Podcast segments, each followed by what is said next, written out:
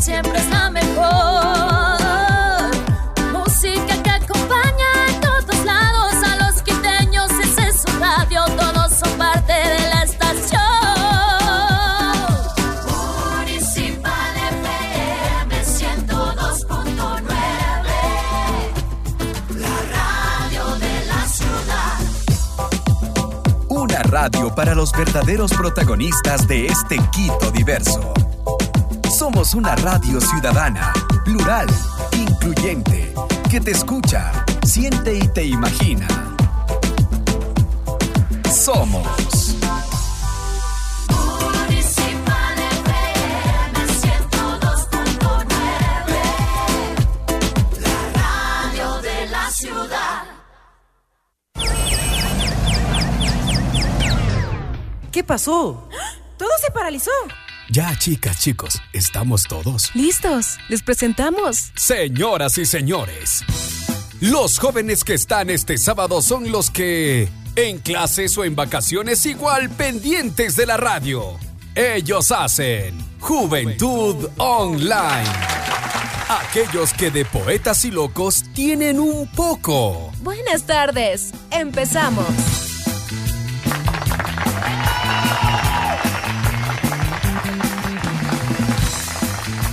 Muy buenas tardes, muy buenas tardes amigos, amigas oyentes, bienvenidos aquí a nuestro programa Juventud Online en Municipal FM 102.9 por supuesto. Soy Juan Fernando Marín y estoy encantado de estar con ustedes un fin de semana más aquí, por supuesto, en nuestra casa municipal 102.9.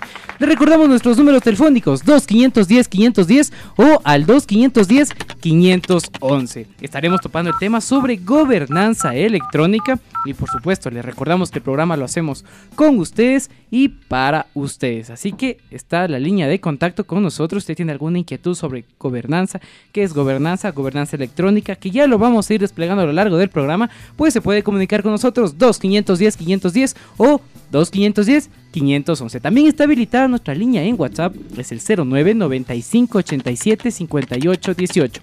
09 95 87 58 18. Y por supuesto, estamos a la vanguardia tecnológica. Estamos con nuestras redes sociales en Facebook Live. Nos encuentran en Facebook como Hora Libre Pura Expresión Juvenil nos busca en Facebook, encuentran el live, nos puede observar, nos puede dejar un comentario y nosotros con muchísimo gusto estaremos leyendo sus preguntas o también en nuestra otra página de Facebook, El Sábado Loco y los reporteros populares. El día de hoy tenemos una gran invitada especialista en el tema que nos hablará sobre el tema de gobernanza electrónica y por supuesto, siempre como siempre lo sabemos decir, traemos invitados a la altura de nuestro programa para que pueda solventar sus inquietudes. Pero ¿qué les parece amigos, amigas oyentes si nos vamos con la presentación del invitado? ¿Qué dirán los expertos? Los temas que quieres conocer. Aquí viene la, entrevista.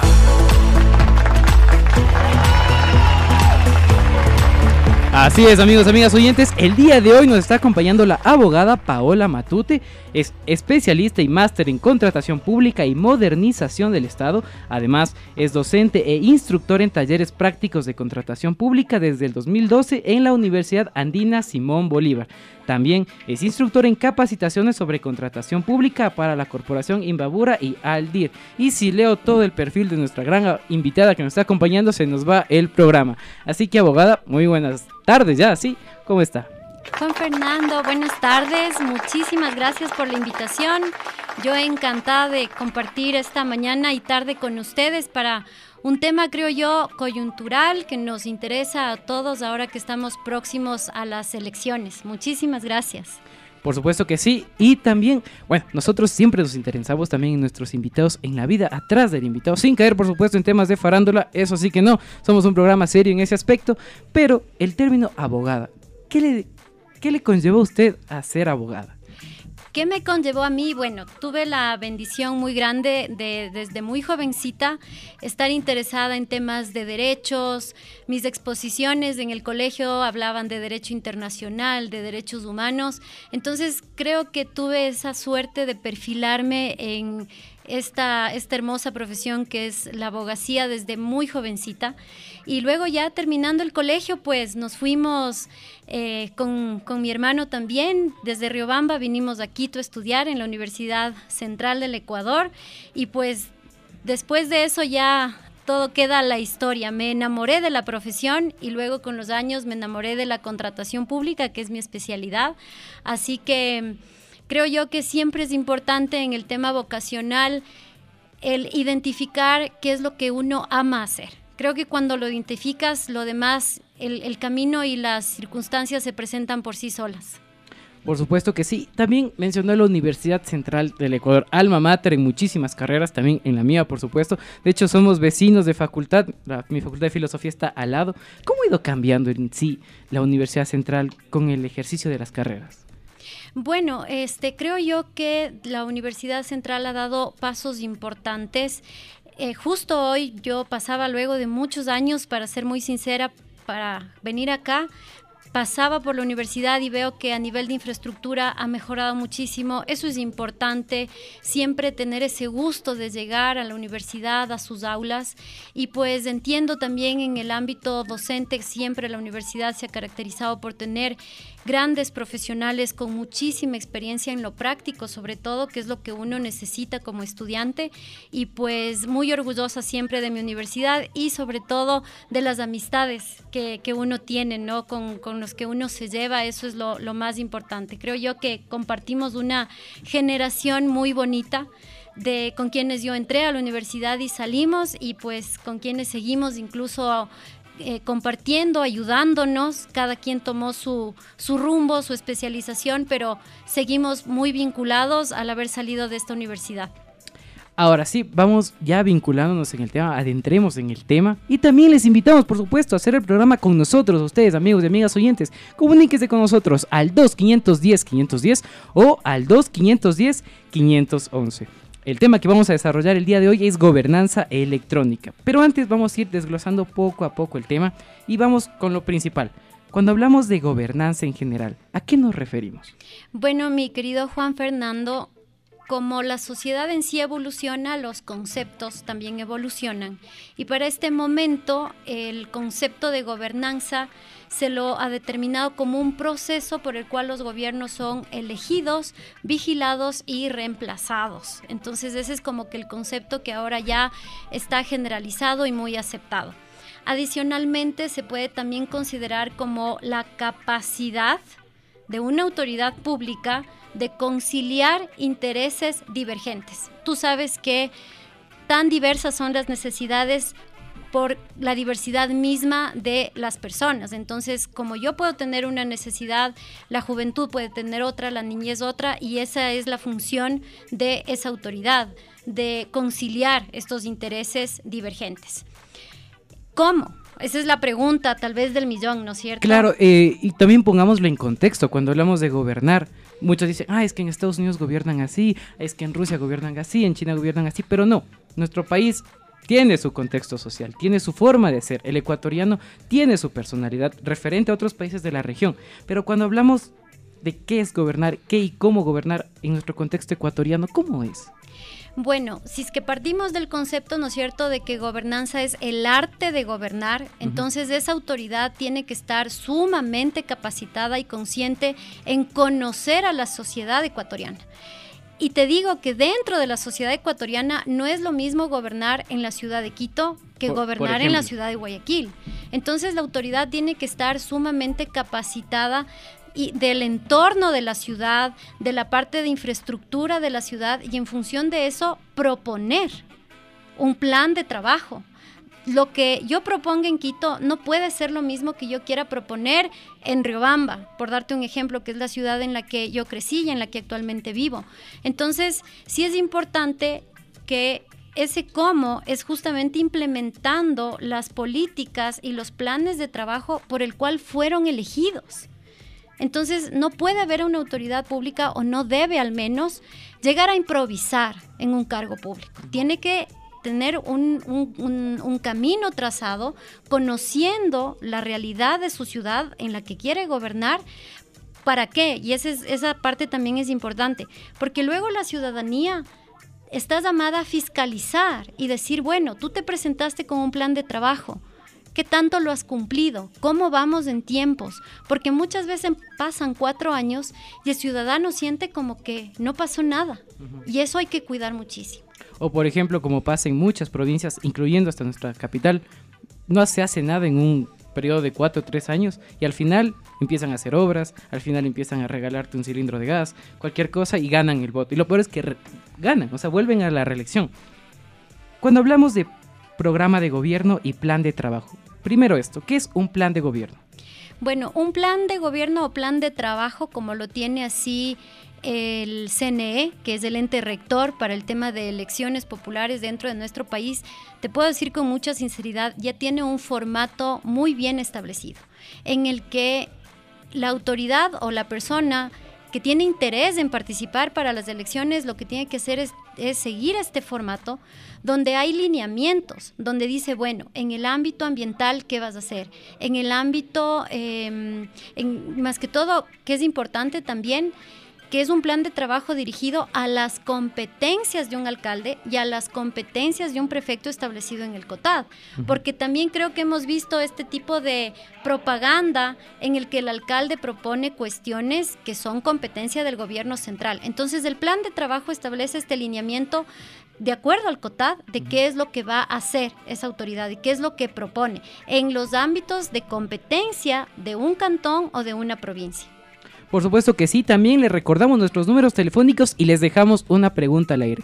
A ustedes, amigos y amigas oyentes, ¿qué esperan en estas elecciones? Cuéntenos, llámenos al 2510-510 o al 2510-511. También en nuestras redes sociales en Facebook como Hora Libre Pura Expresión Juvenil y Sábado Loco y los reporteros populares. A propósito de eso, Ángela Cuichán ya hace presencia. Le extrañábamos un montón, Angelita. Nos dice, sí, Buen pendiente en el programa. Un fuerte abrazo, por supuesto. Es nuestra no, no, invita, es nuestra fiel oyente. Le mandamos un fuerte abrazo a Angelita Cuichán. Y prosigamos con el tema del plan de trabajo. El tema de fiscalizar. Ahora, cuando hablamos de fiscalizar, ¿qué es? Bueno, fiscalizar es este proceso de supervisión de solicitar cuentas a nuestras autoridades porque sabemos que siempre en cada gobierno seccional disponen de un presupuesto para hacer aquello que han propuesto, para hacer aquello establecido en su plan de trabajo. Entonces la fiscalización propone que sea la ciudadanía como el primer llamado a fiscalizar al poder público, de acuerdo a la constitución de la República, decir, bueno, quiero que me rindas cuentas, quiero que me digas primero tu plan de trabajo y segundo cómo lo has venido ejecutando, cuánto gastaste, qué contrataste. Entonces, ahí uno ejerce realmente este derecho de participación ciudadana, también muy hablado, muy conversado, pero quiero añadirte un dato, mi querido Juan Fernando, y es que el Consejo de Participación Ciudadana y Control Social es el ente que va a regular la creación de observatorios ciudadanos, por ejemplo. Entonces, si tú tienes interés, por ejemplo, y que existe de hecho el Observatorio Ciudadano de Contratación Pública ya integrado, ¿qué es lo que hace este observatorio? Regularmente accede al portal de compras públicas del CERCOP y puede institución por institución ir vigilando, ir fiscalizando cómo se llevó a cabo ese proceso de contratación. Entonces, sí existe base legal para que la ciudadanía, la sociedad se organice se conforme en un observatorio, en una veeduría y sean ellos los que constantemente a nuestras autoridades estén pidiendo cuentas. Y entonces en ese momento se cristaliza la participación ciudadana. Entonces, cualquier ciudadano de nuestro país, extranjero y de igual manera, puede fiscalizar al Estado en compras públicas. Pero ¿en dónde? Puede, la, la, cuestión es esta, tú tienes, y, y, ahí capaz que nos vamos adentrando un poquito a lo que es gobernanza electrónica, ¿verdad? Es el puente, por llamarlo sí, correcto. Bueno, antes de contestarte esa pregunta, me gustaría a mí eh, explicar entonces qué es la gobernanza electrónica, ¿no es cierto? Entonces dijimos, la gobernanza como tal es ese arte de poder gobernar, es el establecer un plan de trabajo, un lineamiento específico para saber qué hacer en pro de la ciudadanía, en pro de la ciudad. Entonces, la gobernanza electrónica es el momento en que integramos las TICs, ¿sí? A la administración pública. Cuando tú ves la página del municipio de Quito, por poner un ejemplo, para pagar el predio, lo puedes hacer desde tu computador, desde la comodidad de tu casa. Eso es gobernanza electrónica, porque ya dejamos un poco y la pandemia obviamente nos empujó muchísimo esto, o mucho más rápido, creería yo, en muchas ciudades, a que ya no necesitamos acudir a la entidad para hacer una consulta o ciertos servicios que prestan las instituciones públicas. Entonces lo podemos hacer desde la comodidad de nuestro hogar con un clic. Eso es gobernanza electrónica. Cuando yo pongo en una plataforma, los servicios que usualmente los hacía de manera presencial. Es más, hay algo que se adiciona, que es la inteligencia artificial.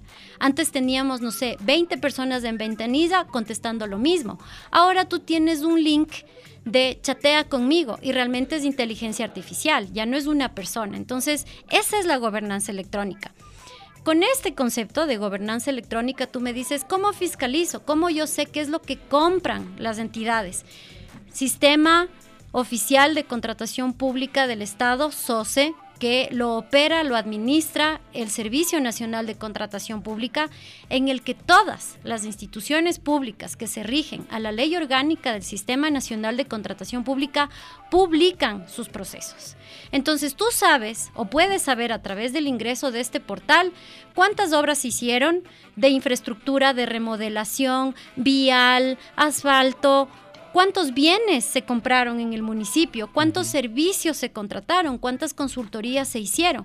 Entonces tú, desde lo ciudadano, dices, bueno, yo vivo en tal parte de la ciudad, he pasado cuatro años y no hay asfalto. No se pavimenta mi calle, o sea, ¿qué está pasando, eh, señores municipio o de acuerdo a la competencia, señores consejo provincial, que ya han pasado tantos años y yo no veo obra acá? Y del otro lado, tú te caminas un poquito y no sé, ves algún tipo de, de infraestructura que dices, pero esto creo que no era tan prioritario. O sea, creo que la movilidad, la viabilidad tiene más importancia. Entonces, ahí es cuando tú ingresas y desde como persona, o si ya eres parte de un, de un grupo de veedurías o de observatorio, pues el oficio o el Twitter. Que eso es una cuestión también como que que no está de menos tomarle en cuenta porque al momento en que hacemos un tweet con la vía, ¿no es cierto?, con el bache, con el hueco, enseguida las instituciones están contestando, están atendiendo, pero ese es el proceso, o sea, no ser pasivos, creo yo, como ciudadanos, sino decir, yo sé que tú tienes un presupuesto, quiero saber en qué lo utilizas y que establezcas prioridades tal vez mejor enfocadas. Cuando hablamos de gobernanza electrónica también nos referimos al tema de gobierno abierto. ¿En qué cambia este, este concepto cuando decimos que es un gobierno abierto? Excelente pregunta, mi querido Juan Fernando. Gobernanza electrónica se vuelve un brazo de apoyo de gobierno abierto, que es un concepto mucho más amplio, que está mucho más arriba de gobernanza electrónica. Y el gobierno abierto lo podemos entender desde sus pilares principales. ¿Cuáles son los pilares del gobierno abierto? Son la transparencia, la participación y la colaboración. Entonces, sí es muy importante que las personas que en este momento tienen ese interés de postularse para una alcaldía, para un consejo provincial, sepan que hoy por hoy debemos hablar e implementar el gobierno abierto, con el primer pilar, la transparencia.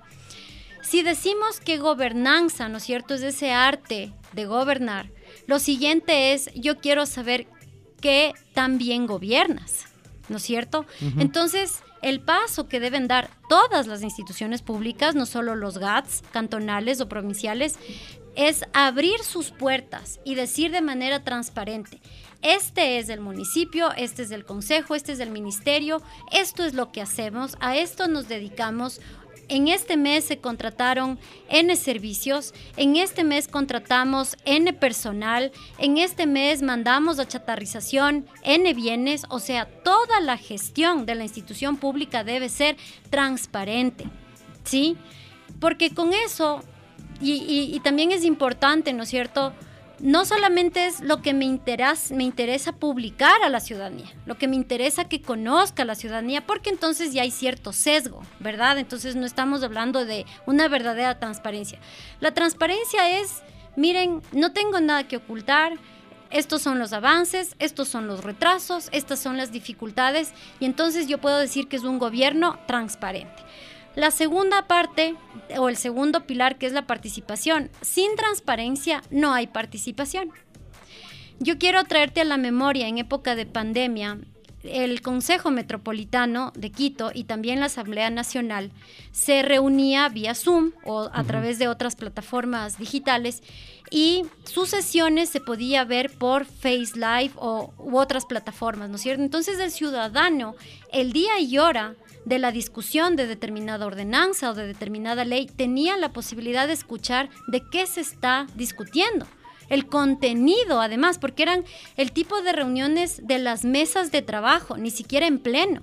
Entonces el ciudadano podía ver al concejal o al asambleísta cuando ya está verdaderamente sentado leyendo artículo por artículo de un cuerpo legal.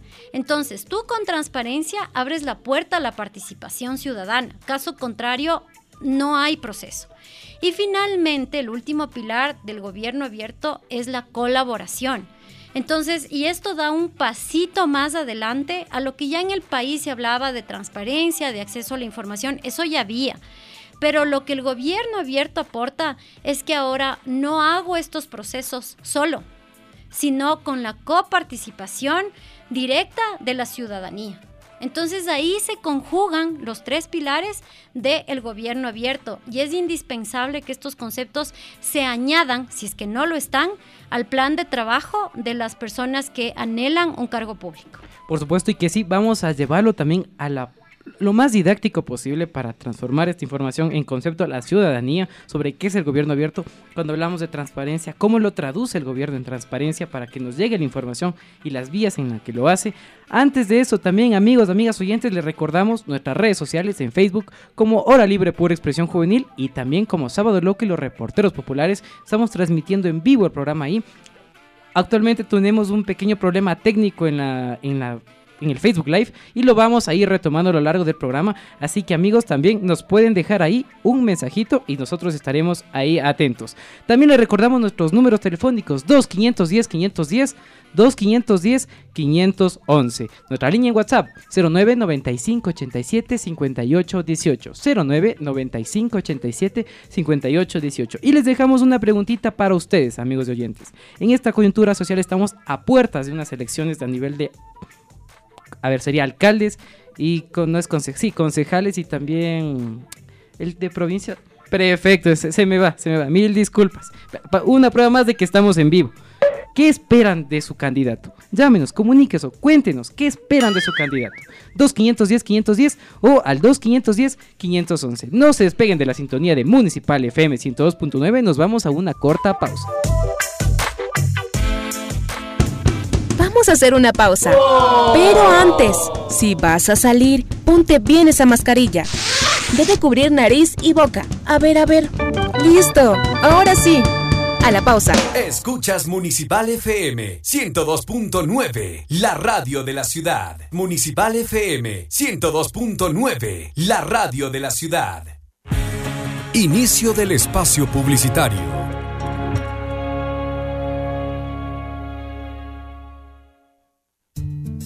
El Patronato Municipal San José es una institución que brinda servicios permanentes para todas las personas de más de 65 años que viven en Quito. En los centros de experiencia del adulto mayor reciben atención psicológica, rehabilitación física, trabajo social y talleres artísticos. En los puntos 60 y piquito, ellas y ellos potencian las habilidades que han cultivado a lo largo de su vida. Trabajamos para que en esta bella etapa se mantengan activos y saludables. Nuestros centros de atención funcionan de 8 a 16 horas y ofrecen cuidado a quienes presentan algún deterioro físico o psicológico. En la Residencia para la Atención del Adulto Mayor, brindamos cuidados integrales a quienes se encuentran en situación de abandono, mendicidad y sin referentes familiares, porque ellas y ellos lo han dado todo por nosotros. Desde el patronato trabajamos por su bienestar.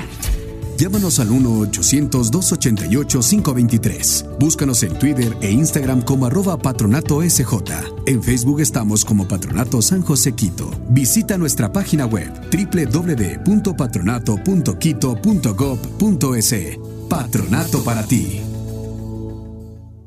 Autorización número 1291. CNE, elecciones 2023. El virus del COVID-19 sigue viviendo entre nosotros.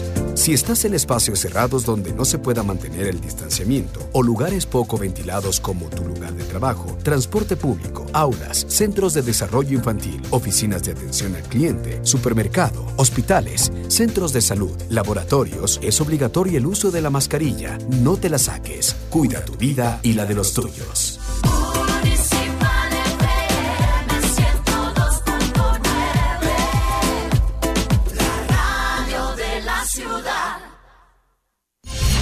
En 102.9 Noticias, déjanos saber las necesidades de tu barrio o parroquia. De tu barrio o parroquia. La participación ciudadana es importante para el desarrollo de la ciudad. Llámanos a 102.9 Noticias, primera emisión, a partir de las 8 y 30 de la mañana. Y 102.9 Noticias al cierre, a partir de las 18 horas 30. 2-510-510. 2-510-511. Quito se conecta con el transporte más moderno del país, el metro. Conectamos el norte de la ciudad con un nuevo circuito del Corredor Central Norte, Estación Ofelia, Terminal El Labrador. Y al sur, Corredor Sur Occidental, Estación La Magdalena. Conectaremos los sistemas de transporte al metro de Quito con rutas más eficientes para que llegues rápido a tu destino. Infórmate en Secretaría de Movilidad.quito.gov.es. Municipio de Quito. Autorización número 1678. CNE, elecciones 2023. Cuando el cielo trae lluvia, Cuida a tu animal de compañía. Evita los paseos en los momentos de lluvia y no dejes que se exponga a charcos o que beba agua de ellos. Generalmente estos tienen una gran cantidad de bacterias que pueden causarle infecciones y enfermedades. Fin del espacio publicitario. Municipal FM 102.9.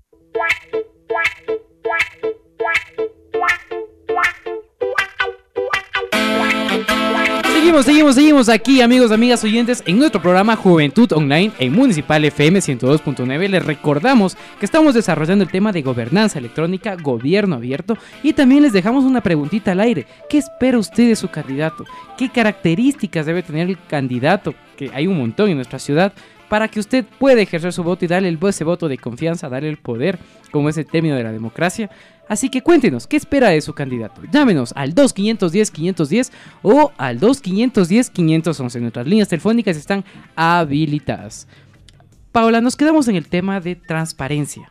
Cuando hablamos de transparencia y quiero que lo expliques de manera didáctica a la ciudadanía, está la página la- o la plataforma virtual de cualquier ministerio o entidad pública y hablamos de transparencia. ¿Qué es? ¿Cómo lo traduce esta entidad pública la transparencia por medio de esta plataforma virtual? Bueno, desde hace algunos años atrás, quienes han tenido la oportunidad por algún por alguna gestión o por alguna tarea de ingresar a las páginas públicas o de instituciones públicas, van a haber notado que en todas estas páginas hay un link, hay una pestaña que dice transparencia. Entonces, en este link se despliega primero el año y luego mes por mes información que todas las instituciones deben ir alimentando, como por ejemplo el personal, hay un Excel con el nombre y el apellido del servidor público y además cuánto gana o qué posición tiene dentro del escalafón. Tienes, por ejemplo, las resoluciones, los actos administrativos emitidos por esa institución pública. Entonces, Siempre en estas páginas web vas a ver este desglose de transparencia de cada año, mes por mes, pero no suele ser suficiente. Siempre queremos tener ese acceso a salió la nueva resolución de la NT. Ah, quiero descargarme, leer y conocer, quiero empaparme. Tal vez los abogados tenemos mucho más interés en aquello, pero algún ciudadano por un tema, por ejemplo, de su negocio con el SRI, de sus impuestos, quiere saber a ciencia cierta qué es lo que dice esa resolución, ese acuerdo ministerial. Entonces, tener siempre acceso a la parte legal de qué es lo que nos regula como ciudadanos, ¿no es cierto? Entonces, esa es la forma. En la, la otra forma también y que se le ha considerado como que podría ser el cuarto pilar del gobierno abierto es la rendición de cuentas. Pero no debe ser una rendición de cuentas como tal vez muchos años se las llevó a cabo de un evento magno en el que la autoridad dice somos lo más máximo. No. La rendición de cuentas es recibimos tantos fondos y los empleamos de esta manera, los resultados son estos y la evaluación lanzó esto. No es solo decir, tomen la foto en el nuevo monumento, no, es decir, cuánto me costó el monumento, qué tiempo se tardó esta obra o, infraestructura, cuál fue el rédito además cuál fue la conveniencia de esta contratación. Entonces, esa es una verdadera transparencia. O lo que algo que también se une a esto son los datos abiertos. Eso también está muy vinculado al gobierno abierto, de la posibilidad de inclusive yo verificar datos con los que pueda hacer tabulaciones. Entonces, es que desde lo público nos brinden a la ciudadanía muchos más elementos que y además, no tener que hacer el oficio, no tener que hacer la fila, no tener que pedir el favor de que me ayuden con esta información. No, esa información debe estar ahí al alcance de todos. Paola, claro, esto en teóricamente es perfecto, ¿no? Uno está la sesión en el municipio, está alguna contratación de cualquier ministro público, ministerio público, y dice, no, gastamos, me invento, dos millones en esta carretera. Lo ponen en la página web. Yo como ciudadano digo, ah, chévere. O si no, lo pautan en las redes sociales, dicen, gastamos, ta, ta, ta, ta, como compañía, que generalmente suele pasar en estas fechas. Pero ¿cómo yo sé que esto es verdad? ¿Cómo yo sé que el ministro o el encargado, el community manager, el encargado de poner estas cifras en las, en las redes sociales o en las páginas, dicen no. En teoría, póngase, gastaron 10, pero solo ponen que gastaron 2. ¿Cómo yo puedo darme cuenta de eso como ciudadano? Bueno, en el ámbito de contratación como tal, se dispone de algunos documentos en la página web que te comentaba hace un momentito, en la del portal de compras públicas, donde se publica, por ejemplo, el contrato. Y tú leyendo el contrato tienes siempre la cláusula de forma de pago o monto de la contratación y sabes con exactitud cuánto se pagó por ese contrato. Pero obviamente, eh, si es esa dependencia del ciudadano de la información que la entidad pública suba a la página, ¿no es cierto? Porque puede ser que eh, derivó finalmente ese contrato en un convenio de pago. y un convenio de pago es una figura muy excepcional donde yo hago un pago que no estuvo regulado por el contrato. Entonces ya no es verdad que me costó un millón de dólares, posiblemente fueron 500 mil dólares más. Entonces, lo que te puedo decir al respecto es de que una página web o una plataforma recibe la información que tú vayas alimentando. ¿No es cierto? Entonces debemos partir de que el proceder en nuestras instituciones públicas debe ser ético, debe ser honesto, debe ser honrado. Y eso pues ya topamos aspectos muy subjetivos, ¿no es cierto? Eh, complejos, digamos así, de valores, etcétera, pero tiene que estar acompañado. El sistema soporta lo que tú publiques, lo que tú subas al portal. Entonces ahí viene esta segunda parte muy subjetiva, pero muy necesaria en la contratación pública. También otro ejemplo, también, bueno, también les hacemos la invitación a ustedes, amigos y amigas oyentes, si usted tiene alguna pregunta sobre gobernanza electrónica o la manera en la gobernar, o también la pregunta que dejamos al aire, ¿qué espera usted de su candidato? ¿Qué factores debe cumplir para que usted decida votar por él? Llámenos, comuníquese con nosotros al 2510-510 o al 2510-511. Últimamente nos hemos acercado los ecuatorianos a las páginas virtuales por ejemplo, quiero sacar una cita en, en el Ministerio de Salud Pública o en el IES y no vale la página. Aplasto el botón para coger la cita y ring, dice error 404, sale un dinosaurio ahí saltando. Y esto es como crítica como ciudadano, no estamos entrando en temas políticos, porque eso me ha pasado a mí. Entonces, ¿de qué sirve? Claro, si es que ahí yo te podría decir que tenemos una intención a medias, ya. ¿no es cierto? O sea, tengo ese conocimiento de la necesidad de que en el año 2003 ya se implementen plataformas para acercar al ciudadano a los servicios que mi institución provee. Lo tengo claro. Inicié el proceso para el desarrollo de una página web que se habilite todos estos servicios y no funcionan. Entonces la intención está a medias. ¿Qué necesitamos? Que haya una mayor inversión. Desde el reconocimiento desde la, de la necesidad, tengo que yo cambiar el chip y decir, a ver, no me funciona más personal en ventanilla, no me está funcionando.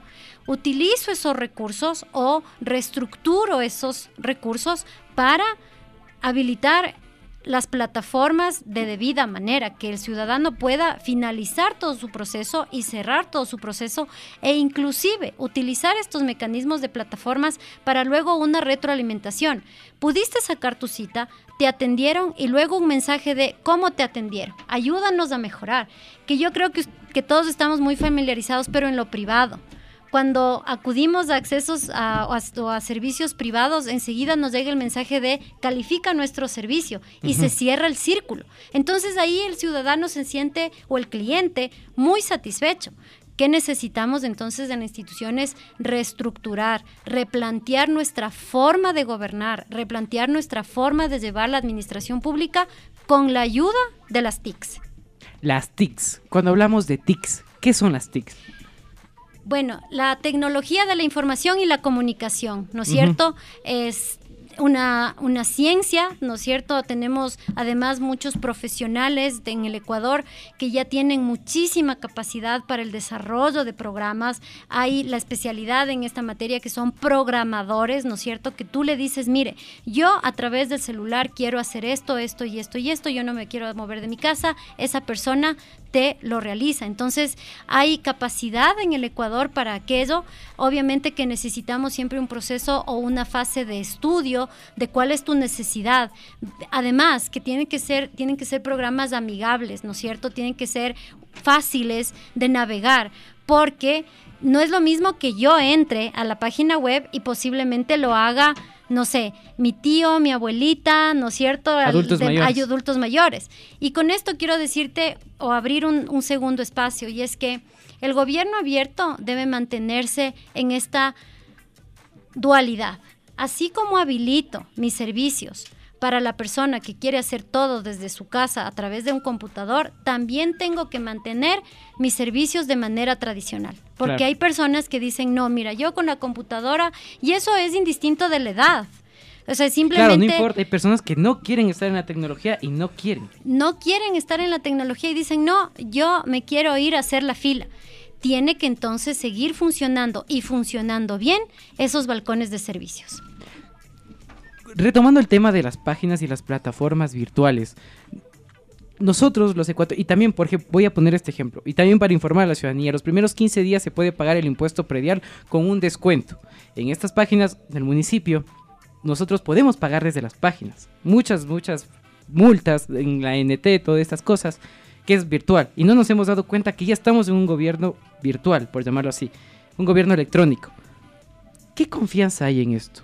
Por ejemplo, yo pongo mis datos bancarios para que me hagan el debido, el débito de mi tarjeta de, crédito, de débito o lo que sea. ¿Cómo puedo yo confiar en esto? Es súper importante lo que tú mencionas porque paralelo a la implementación de plataformas digitales y por darte un dato del Mintel, tenemos en el Ecuador alrededor de 3.800 plataformas, o sea, para diferentes servicios y todo lo demás. Entonces, claro, paralelo a eso es el tema de seguridad informática sin duda alguna, porque yo estoy consignando en una página web información sensible, mis nombres y apellidos, mi dirección de domicilio, mi teléfono de contacto, mi cédula de identidad, mi número y, código de seguridad de la tarjeta de crédito. Y basta con eso para que ya te quiten todo lo que has ahorrado. Claro, o sea, entonces nos estamos realmente en una situación de vulnerabilidad porque sí ha sido muy conocido los ataques informáticos que distintas instituciones públicas han sufrido. Entonces, ¿cuál es el mensaje? Así como todas las instituciones públicas anualmente prevén en su plan de contrataciones un monto específico para la contratación de la seguridad física de nuestros queridos guarditas siempre, ¿no es cierto? Así como nos preocupamos del cuidado de las computadoras, de los equipos, etcétera, pues del mismo o mayor cuidado debemos dar a los sistemas informáticos de nuestras instituciones y con eso brindar la garantía o la tranquilidad de nuestros ciudadanos o de nuestros clientes, por así llamarlos, de que la información que ellos consignen va a estar segura. Entonces, si es que no destinamos fondos para la seguridad informática, podemos tener unas páginas web maravillosas, pero no generamos confianza en el ciudadano para acudir a las páginas web y ya no ir a hacernos la fila y todo lo demás en, la presencialidad. 2510 510 2510 511. Amigos, amigas oyentes, si usted tiene alguna consulta u opinión sobre el tema de gobierno electrónico, gobernanza abierta, pues comuníquese con nosotros al 2510 510 o al 2510 511. Les recordamos que el programa lo hacemos con ustedes y para ustedes. Gobernanza electrónica. ¿Es obligatoria que cualquier por ejemplo, vamos, vamos poco a poco, los municipios, las prefecturas y el gobierno como tal, el Estado, ¿es obligatorio que se lance a la gobernanza electrónica? Sí. La Constitución y el COTAD prevén esta obligatoriedad de que los gobiernos central y seccionales adecúen sus servicios con la incorporación de, la, de las TICs a esa administración pública, a ese quehacer de la administración pública. Entonces, con esto, mi estimado Juan Fernando, ellos tienen la base legal para motivar esas contrataciones de seguridad informática, para motivar la actualización de sus páginas web. Existe base legal para aquello y con eso pues está más que sustentada la necesidad. Lo que debemos hacer es direccionar de manera adecuada el presupuesto para lograr ese objetivo. Claro, cuando hablamos de Estado decimos en todo lo que regula nuestro país como tal, pero en las zonas rurales, donde no hay ni siquiera electricidad, peor servicios básicos, mucho menos el Internet. Yo tengo esta pregunta que puede generar un debate. ¿El Internet es como, ya se puede aplicar como un derecho humano? ¿Y es obligatorio y competencia del Estado abastecer a todos con Internet? Bueno, más que un derecho, creo que ya lo estamos concibiendo como una especie de servicio.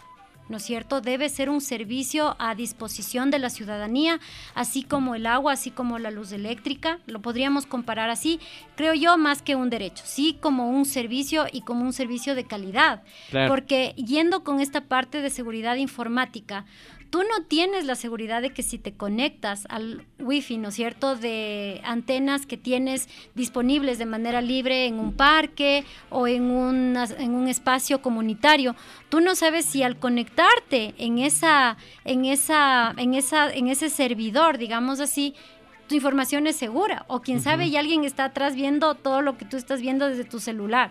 Entonces debe, quiero unir esta parte, ¿no? De, de, poner a disposición o a disponibilidad de la ciudadanía el Internet con las debidas seguridades informáticas. Ahora, juntas parroquiales. Obviamente, y, y, al inicio de la entrevista decíamos, las necesidades y la realidad de la población es distinta en cada sector. O sea, lo que me funciona para un para una población no me sirve para otra.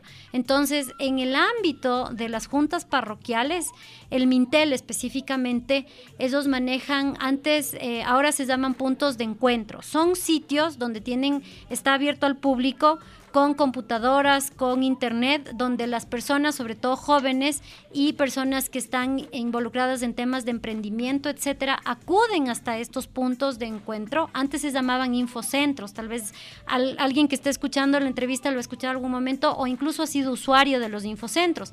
¿Cuál es el objetivo de los infocentros? Porque ¿de qué me sirve tener internet? O sea, de que haya el servicio, ¿no es cierto? Si yo no tengo un dispositivo electrónico para conectarme al internet, no me sirve de nada.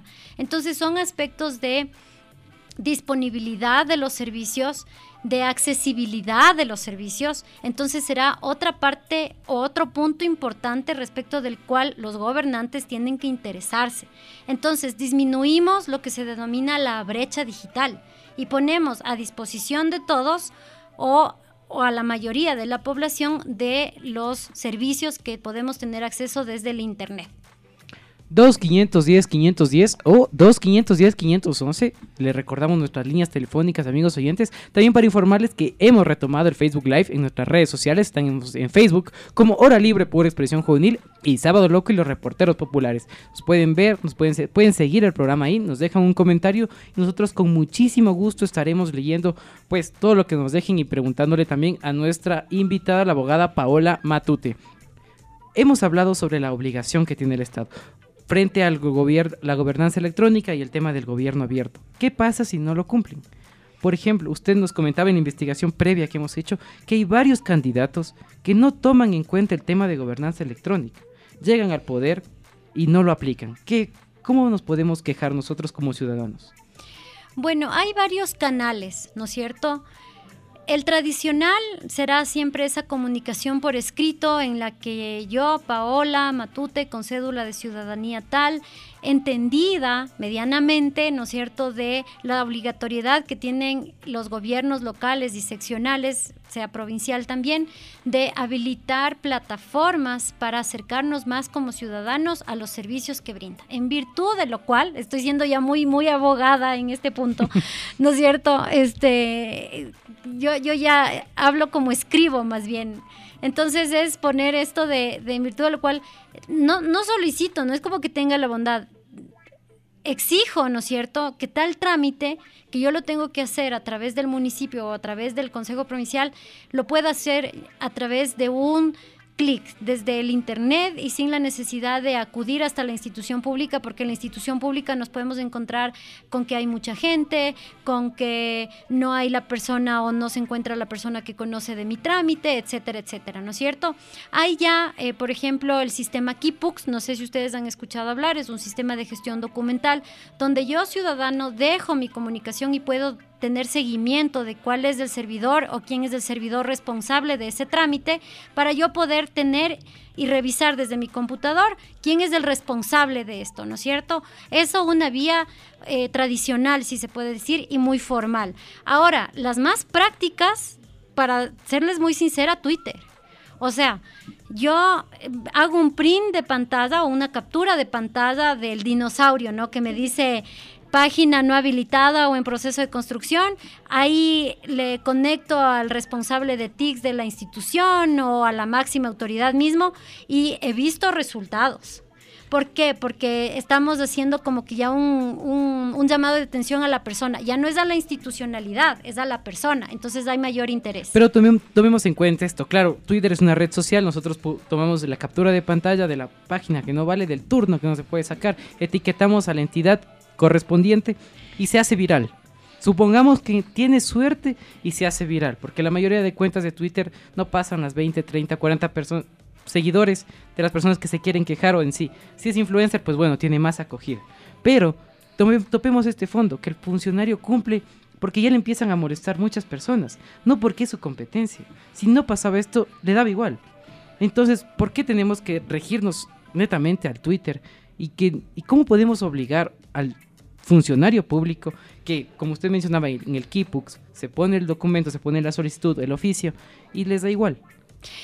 Mira, yo creo que ahí el punto central es cuando la autoridad, la persona que está a la cabeza de determinada institución pública, sea cual sea, tiene esa verdadera, esa genuina intención de mejorar sus servicios. Un ejemplo, no tal vez en este momento me van a caer encima ustedes, pero hace unos años atrás, el registro civil funcionaba por ISOs.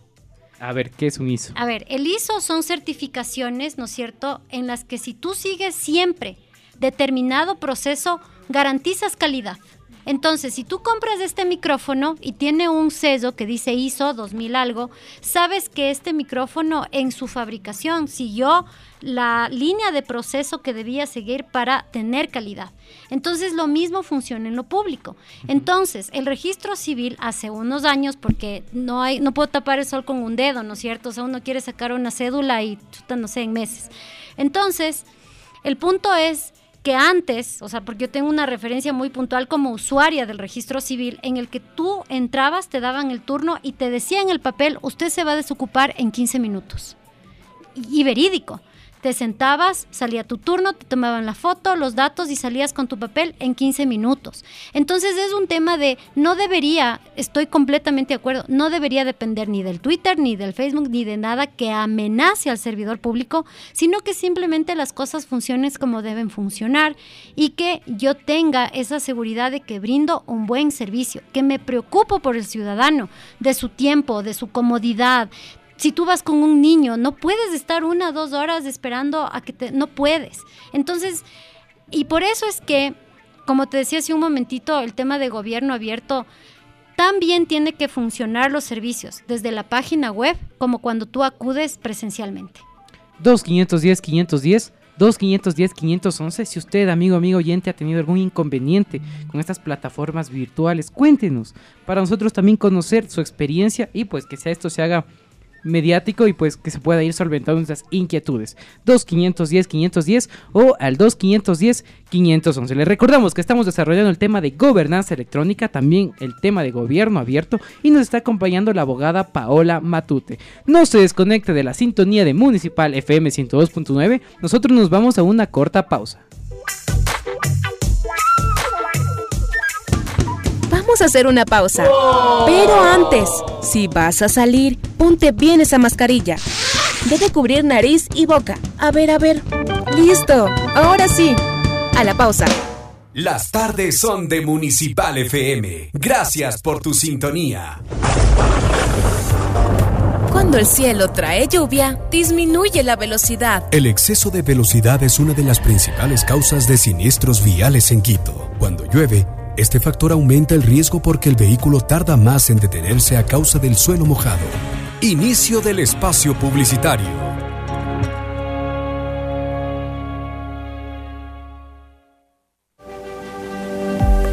Plan de seguridad para Quito. El 80% de los delitos que se cometen en el Distrito Metropolitano de Quito es con armas blancas.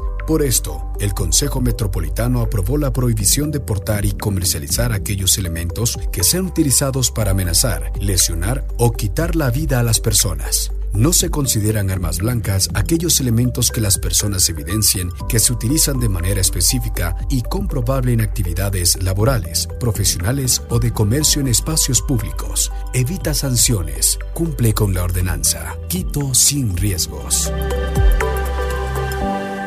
Autorización número 475. CNE, elecciones 2023.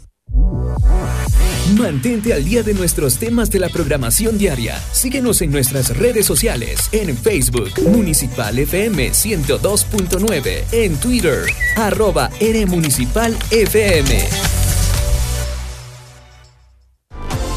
Fin del espacio publicitario. Escuchas Municipal FM 102.9, la radio de la ciudad.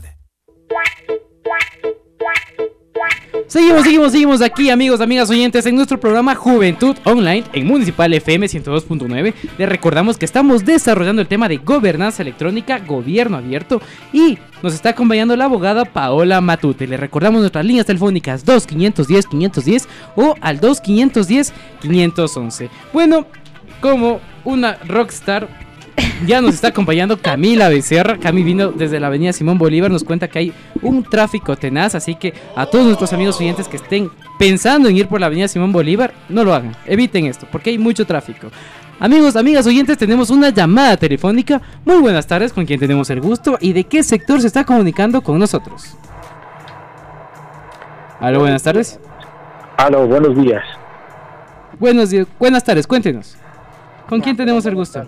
Eh, mi nombre es Rosillo, yo soy acá en el Valle de los Chillos. Eh, me parece que el tema es muy, muy, muy importante y lo que la abogada menciona, pues se supondría que eso es lo lógico, lo apenas mínimo, esencial, que las personas que están al otro lado de una ventanilla o que están atrás de un sistema puedan trabajarlo. Lo que pasa es que si no hay eh, un ente de control que evalúe la gestión de, las personas a través de unos KPI o, de, un, de, cualquier sistema de control, realmente eh, deja mucho que desear, deja mucho que desear porque por más certificaciones que tengamos, si la persona no tiene este don de servir, este don de, de ponerse al otro lado de la ventanilla, realmente no pasa nada y ahí es donde tenemos aquellos directores, supervisores, jefes, donde salen a, dar explicaciones, discúlpeme, pero muy básicas, muy básicas, como que a veces eh, insultan a la inteligencia de, del común de las personas. Eh, pensaría que, que esta es mi, opinión, obviamente muy respetuoso, aunque realmente si quisiera decir otras cosas, pero realmente obviamente hay que respetar a las personas, aunque eso nos cueste a veces. Eh, a veces por las explicaciones que dan, por decirlo así, demasiado básicas, pero esa es mi opinión. Muchísimas gracias, por supuesto, a nuestro amigo oyente que se comunicó del Valle de los Chillos. Y también les hacemos la invitación a ustedes que nos están escuchando, porque les recordamos que el programa lo hacemos con ustedes y para ustedes. Se pueden comunicar al 2510-510 o al 2510-510 y que nos comunique o que nos cuente su opinión, su experiencia, si es que usted ha tenido algún roce con esas plataformas virtuales que tienen los diferentes entes públicos o que nos dé su opinión sobre gobernanza electrónica o también, por supuesto, que responda a la pregunta que ya lo dejamos en el primer bloque, ¿qué espera usted de su candidato político que está próximo a votar? ¿Qué características debe tener? ¿Qué espera para poder sufragar? Obviamente, no decir el nombre porque no somos un programa político, pero sí queremos conocer su opinión. 2510 510 o al 2510 511. Ahora sí, Cami, buenas tardes. Así es de venir. Hola amigos, amigas, Juan, estimada Paola.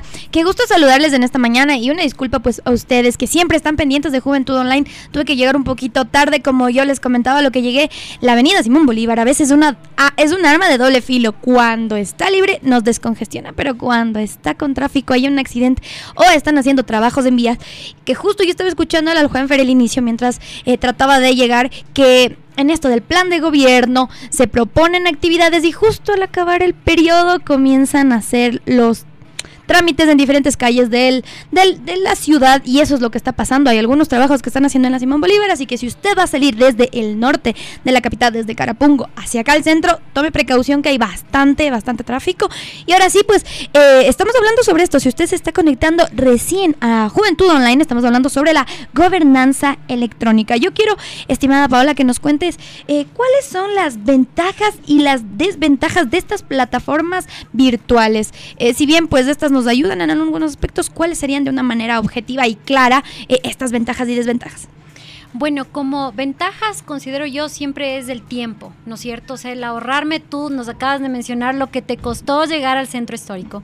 Entonces, desde tu domicilio, trasladarte a la institución pública que está ubicada en el, en el centro de la ciudad ya te complica. Y que te digan después no. Y que llegando te digan no es aquí. O sea, eso es muy triste por no decir otra palabra, ¿no es cierto? Como nos decía la persona que se comunicó, podía, podría yo decir muchas cosas, pero, pero voy a ser Prefiero guardar silencio. Va a ser prudente. Entonces nosotros también vamos a ser un poco prudentes, pero, o sea, ese es, ese es el sentir, ¿no es cierto? Entonces la ventaja principal es el tiempo que a través de la página web te direccionen y te solucionen el problema además. Porque yo puedo tener muchas pestañas habilitadas, pero si no es lo que necesito, entonces tampoco me, sirve. ¿no es cierto? Estimada Paola, tenemos una llamada, pero vamos a continuar con las demás ventajas y desventajas para que nuestros amigos y amigas que están en casa se informen y aprendan junto a nosotros. Buenas tardes, ¿con quién tenemos el gusto y desde qué sector se comunica con nosotros? Buenas tardes, soy Ángel Hidalgo y soy de Conocoto. Qué gusto, un saludo a Conocoto que nos escuchan aquí en Juventud Online. Cuéntenos cuál es su duda, su inquietud, cuál es su aporte. Yo soy de la tercera y para hacer el pago del impuesto predial me metí a la página y les digo, explico que soy la tercera porque hay un beneficio. Claro, un descuento. ponen un pocotón de, de llenar esto, pedirle los catastros, así. para mí es pérdida de tiempo eso que ya soy jubilado. Yo creo que como estamos de un sistema informático, debe ser automático. La persona que cumple los 65 años ya automáticamente el sistema debe detectar y hacer la rebaja que corresponde. No esperar que nosotros llenemos formularios de online. Y a veces que yo mismo ya no entiendo. ¿Y cómo podemos hacer eso? Yo creo que esa sugerencia es para la doctora, para que les explique que, que sea de esa forma automática cumplió la persona de la tercera edad, cumplió, se acabó. ¿Para qué pedirle más y cosas nuestros datos, nuestras cédulas, tienen toda la información? No creo que eh, sea válido llenar otra vez más información que a una empresa mejor pagué. Eso es todo, señorita, y ojalá llegue a buenos oídos mi propuesta. Muchísimas gracias, por supuesto, por comunicarse con nosotros desde el sector de Conocoto. Gran sintonía tenemos en el Valle. Así que también, amigos, amigas oyentes, ya vamos a ir gestionando todas las llamadas, las opiniones para que nuestra experta opine también, comente sobre eso, nos dé un asesoramiento legal también, ¿por qué no? Se puede comunicar con nosotros al 2510-510 o al 2510-511. Tenemos una llamada telefónica. Muy buenas tardes, ¿con quién tenemos el gusto? ¿Y de qué sector se está comunicando con nosotros? Eh, buenas tardes, le habla Mauro Velasco, de acá del sector de Calderón. Buenas tardes, estimado Mauro, cuéntenos, ¿cuál es su opinión o inquietud? Bueno, eh, si está la señorita abogada ahí y me está escuchando, yo soy una persona con discapacidad visual al 100%. Y da pena y lástima de ver cómo nos tratan a las personas ciegas. Además que el gobierno no ha hecho un sistema braille para podernos ubicar nosotros por sí solos, o nadie se preocupa por nosotros. Lo único que el gobierno ha hecho es tirarnos una credencial del Ministerio de Salud Pública, que en su buen momento los señores políticos hicieron uso y bien usado. Es, da pena, señor, cómo uno se acerca a, la, al- a cualquier plataforma, es decir, a la norte o a la del sur, y se pide información. ¿Cómo va a creer usted, estimado amigo, que para comunicarse o para pedir hablar con la gerente de un hospital tengamos que hacer oficio, solicitud para podernos ser atendidos. De un funcionario público que gana la plata del Estado, señor? Cuando deberíamos ser atendidos por lo menos por lástima, diga así, pero es- soy ecuatoriano y, y pero cuando van los señores eh, yo no no tengo nada en contra de los señores extranjeros migrantes. Son bien atendidos derivados y todo bien atendidos. Uno le pregunta a una secretaria como uno no les ve qué están haciendo señorita por favor me atiende espere ya baja el supervisor baja el supervisor a ver qué desea Sí, le digo, señor, necesito hablar con el jefe de la oficina. Haga el respectivo oficio para atenderle el otro día en la plataforma de- del Ministerio de Salud. ¿Usted cree que eso es justo para un ecuatoriano? ¿Qué puede decir la señorita abogada que está al lado suyo si la ley nos ampara? Yo hasta el sol de hoy no he escuchado que el señor presidente de la República haga algo por nosotros los discapacitados visuales, por la persona con discapacidad y de la tercera edad, que merecimos ser atendidos de mejor manera, eficientemente, con amabilidad, hasta para salir diciendo gracias, eh, buenas tardes. Pero créase que usted va a hacer un trámite en el sector público y sale con dolor de cabeza. Eso deben corregir. Eso deben decirles que las personas, los servidores públicos ganan de lo que se paga los impuestos todo el pueblo ecuatoriano y deben atender. Están, según lo que me escucho a veces, señorita, atiéndame, siguen el celular. Y eso deben prohibir, así como nos prohíben a nosotros en algunas instituciones el uso de, del teléfono celular. Las secretarias se pasan. El gobierno lo que debe hacer es una reingeniería de personal para que deje de haber ayudantes del ayudante para llegar a donde el jefe. Muchísimas gracias, estimado Mauro, que se comunicó del sector de Calderón. Valoramos y respetamos muchísimas sus opiniones y hacemos el llamado también a nuestros amigos y amigas oyentes que se contacten con nosotros al 2510-510 o al 2510-511 porque el programa lo hacemos con ustedes y para ustedes. Ahora sí, Paola, el micrófono es suyo. Tenemos primero el, la llamada que atendió Cami sobre el adulto mayor, el tema de el agilitar los procesos y después vamos con el tema de Mauro. Serviría también, eh, acot- quiero acotar una cosa, que serviría lo que dijo nuestro amigo, eh, la primera llamada, como una recomendación para los nuevos, eh, las nuevas autoridades que van a entrar y que no se han preocupado, como decían eh, en el programa al inicio, en considerar esto de la gobernanza electrónica. Ahora sí, Paula, coméntanos pues desde tu criterio eh, profesional, ¿qué les puedes comentar? Bueno, quienes se han comunicado con nosotros, hay una palabra que engloba, que es inclusión.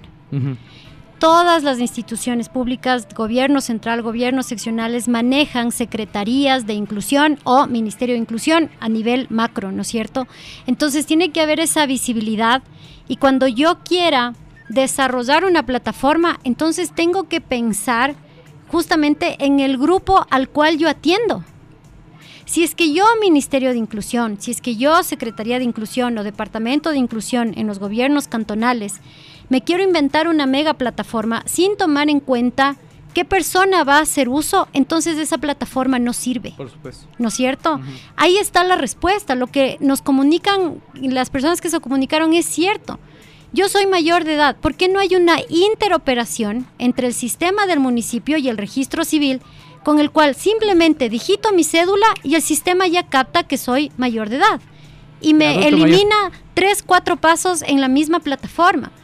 ¿Cuándo logramos eso? Cuando quienes estamos a la cabeza o dentro de las áreas requirentes iniciamos un proceso de contratación, decimos a qué población me quiero enfocar, quién se va a beneficiar de, este servicio. Lo que nos decía en cuanto a las personas no videntes o con otras discapacidades. Si es que no me intereso o no me doy cuenta que parte de mi población, a quien yo quiero gobernar, porque siempre hay que ligarle a lo que hemos conversado, ¿no es cierto?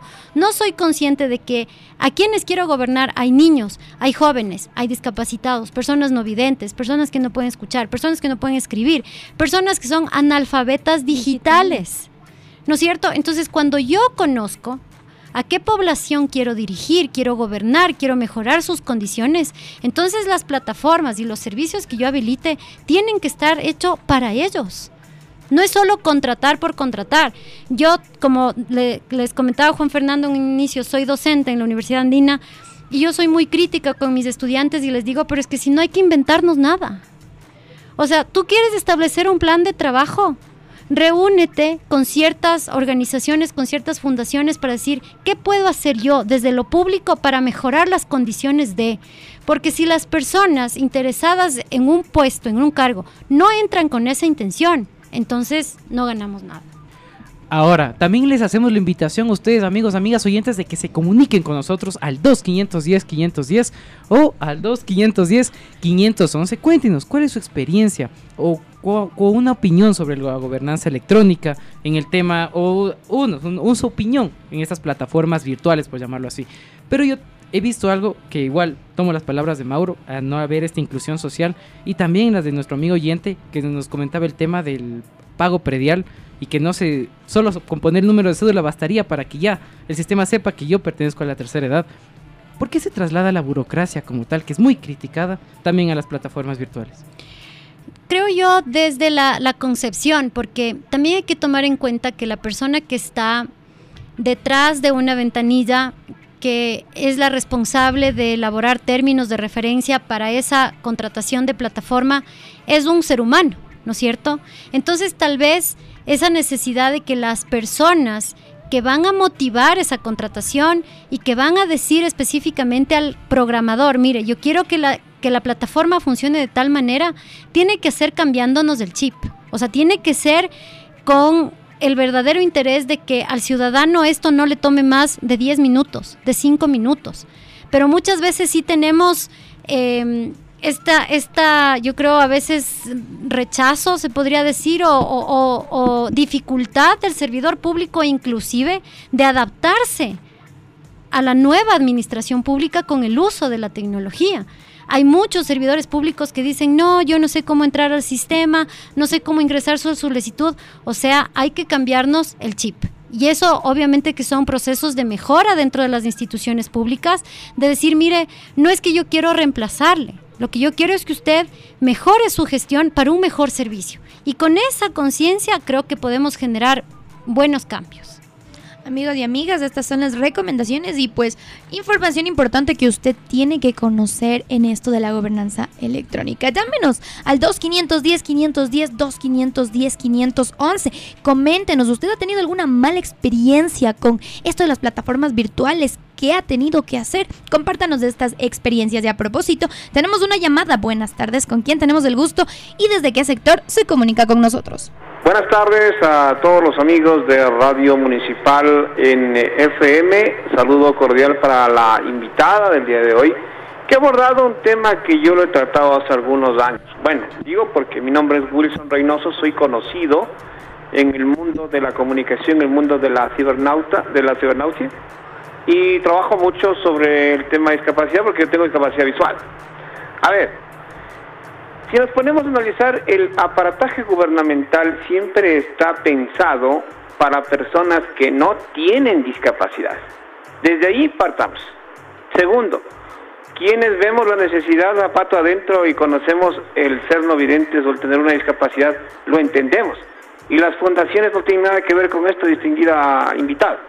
Porque las fundaciones no trabajan bajo ese esquema sino trabaja el usuario mismo, la persona que necesita, la persona que tiene que ingeniarse con los artilugios para poder enganchar, para poder realizar ese tipo de actividades. Por ejemplo, yo quiero ingresarme a la página ahora que estamos con esto la firma electrónica, por ejemplo, la firma electrónica se obtiene a través de diferentes empresas, pero en el momento que queremos firmar no lo podemos hacer porque es un tema gráfico y tendremos que utilizar una eh, plantilla electrónica para poder firmar, por ejemplo.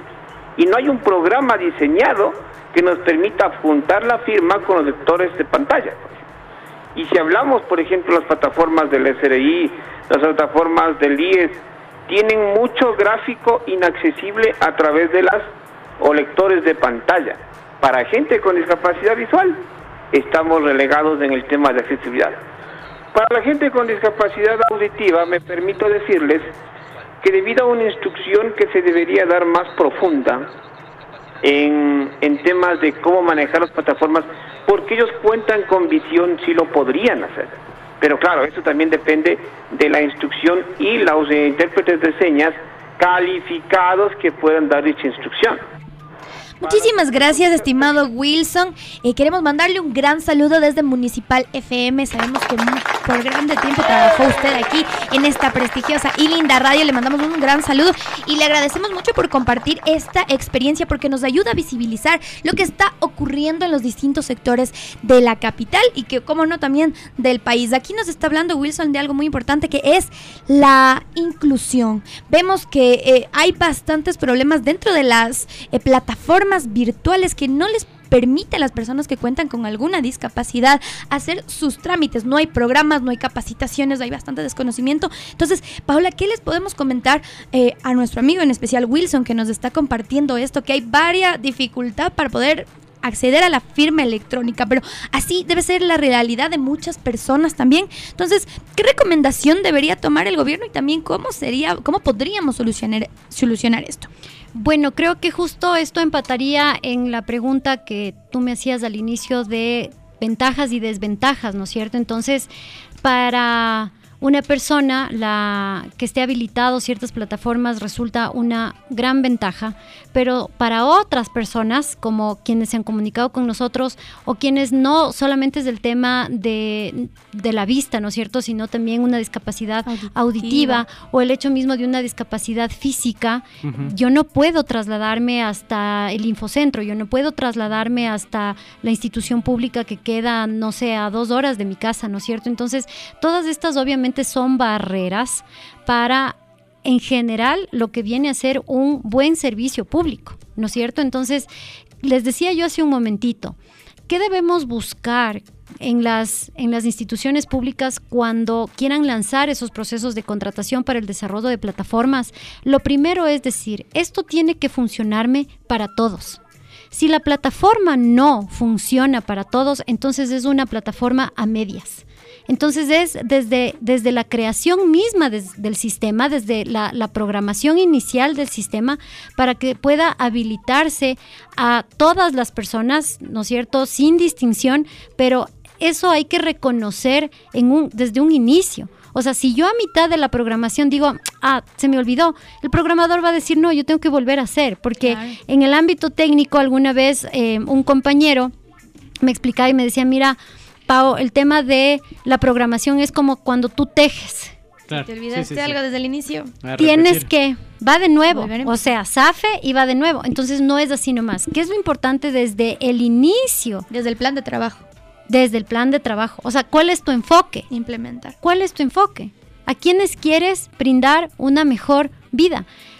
¿A quiénes quieres acercar al Plan Nacional de Desarrollo, porque una cosa es súper importante también que va vinculada con esto de, de, gobernanza, y es que todas las contrataciones, no solo el tema de plataformas, obras, servicios, infraestructura, personal, etcétera, tienen que lograr que el ciudadano tenga una mejor vida. Para eso están. Por eso es que hay un plan nacional de desarrollo, ¿no es cierto? Que siempre cada gobierno entra. Entonces, hay una cosa que también cuando nos llamaban nos decían, el problema es que nadie controla la gestión, porque control de uso de recursos públicos sí lo hace la Contraloría General del Estado, pero la gestión, o sea, tu plataforma, ¿cuántas entradas tuvo en el año?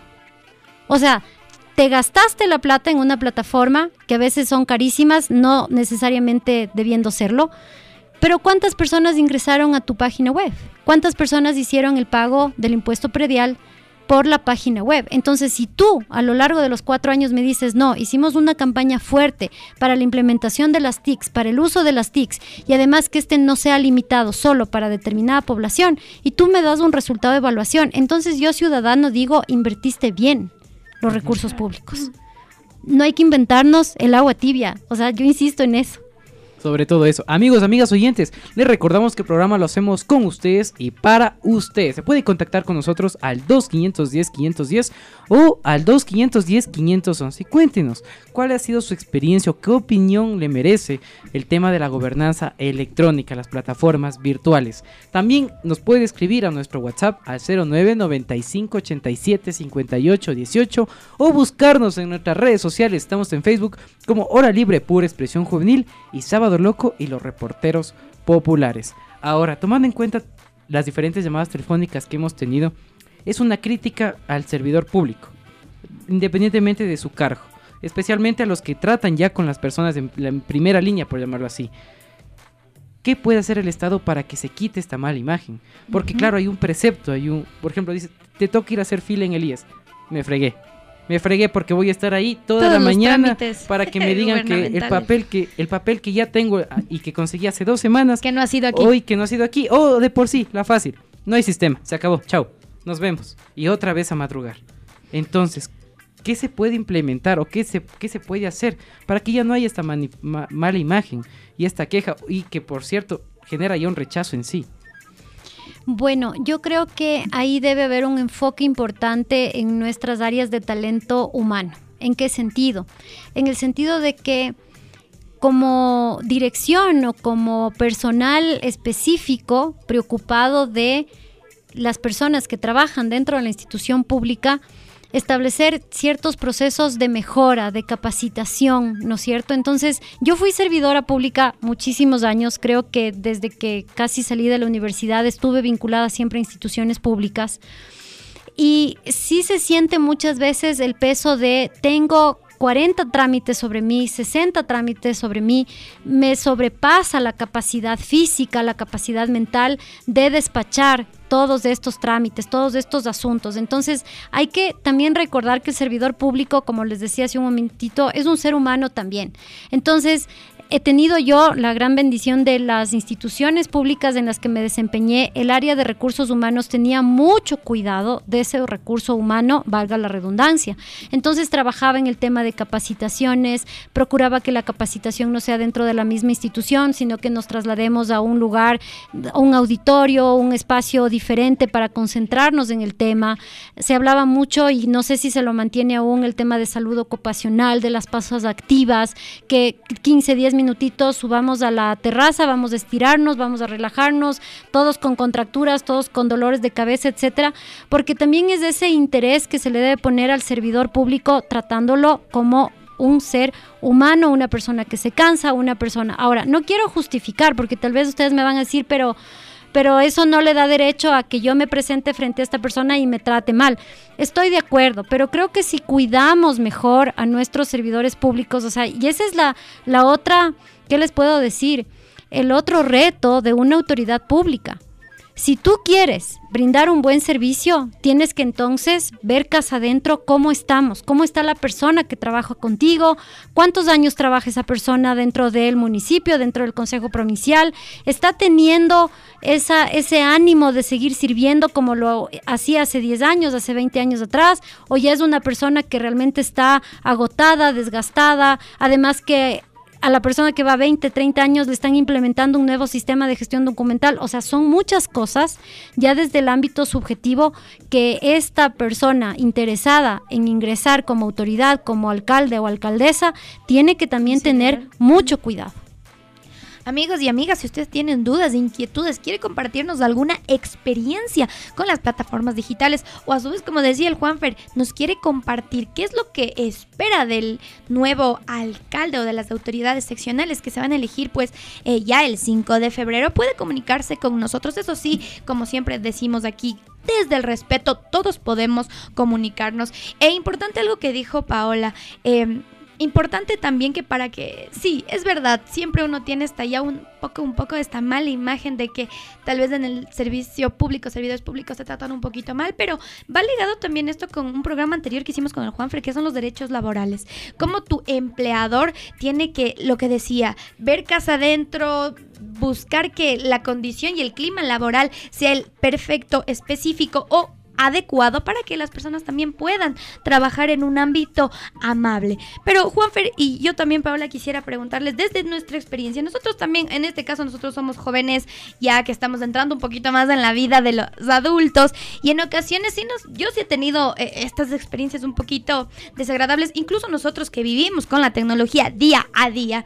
Se torna un poquito complicado esto de, de las plataformas digitales. No sé, Juanfer, ¿tú tienes alguna experiencia? Porque, como hemos visto, hemos estado rodeados de la gobernanza electrónica, pero no sabíamos que estábamos ya. Así que, ¿alguna experiencia tú, Juanfer, que nos hayas podido... Eh, que nos puedes compartir tanto como una ventaja o desventaja, porque vamos viendo que no todo es malo, pero tampoco todo está perfecto. Exactamente, yo quiero partir en lo que tú acabas de decir, Camila.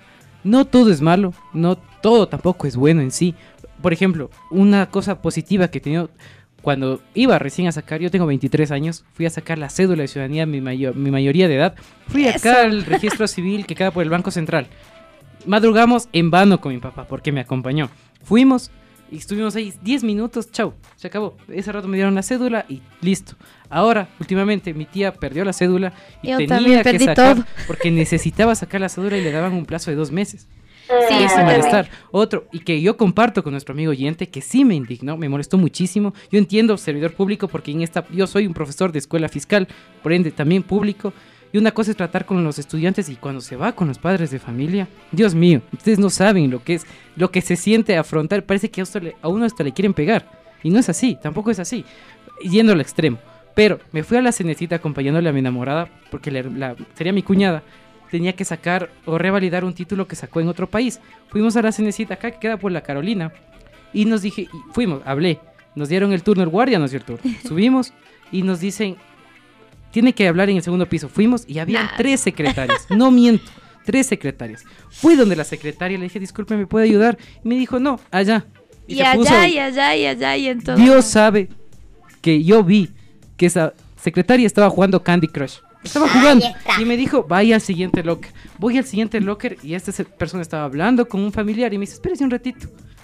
y le digo, pero por favor. Claro, ¿qué pasa? Estoy cogiendo turno. En la ventanita dice que está el turno ahí. Y sí me indignó muchísimo. Y claro, uno en ese momento de rabia dice, que le voten. Que le voten, que le despidan. Pero no se pone a pensar que también hay una vida atrás de esa persona, hay familias claro. y también quién sabe que esto de que lo hablamos del clima laboral, detrás de eso, ¿por qué? ¿Qué es lo que lleva que al servidor que nos está atendiendo Ojo, se ponga Con esto no quiero justificar que esa persona esté ahí jugando Candy Crush o jugando en el celular, porque está mal, muy mal. Tiene que dedicarse a su trabajo. Aquí me quejo. Fui, me quejé en la, en, la, parte general y me dijeron, no, es que tiene que poner un oficio, full, full trabas. Y todo lo que hablamos. Ahora eso llevemos a la plataforma virtual. Se cae la plataforma, no corta. Y es algo que tú y yo podemos compartir. Nosotros, Camila y yo, estamos en la Universidad Central del Ecuador. Mi querida UCE. Le queremos muchísimo a nuestra alma Y cuando hablamos del SIU, Sí, está terrible. Brevemente, antes de irnos a la pausa, el CIU es, es la plataforma donde nosotros nos matriculamos, vemos nuestras notas. O sea, si lo vemos desde el punto objetivo, es una plataforma muy buena para, ya no hay que hacer colas en la universidad los estudiantes. Exacto, nos matriculamos, vemos nuestros horarios, miramos nuestras notas, pero llega la fecha de la matrícula y es un desastre. Esa plataforma se cae. Se cae, entonces sí son como... Eh, llamados de atención. No sé si ya conversamos de esto, pero hay que invertir desde el gobierno para que estas plataformas puedan servir, porque si no se invierte, si no se piensa en los planes de, gobierno, pues estamos ahí fallando y vamos a seguir teniendo este tipo de problemas. Amigos y amigas, esta conversación está muy interesante, pero tenemos que hacer una pausita para ir a, a pues a descansar un poquito y para que ustedes también lo piensen, lo mediten y nos llamen al 2510 510 2510 511. Nos vamos a una corta pausa, pero no se despegue de Juventud Online.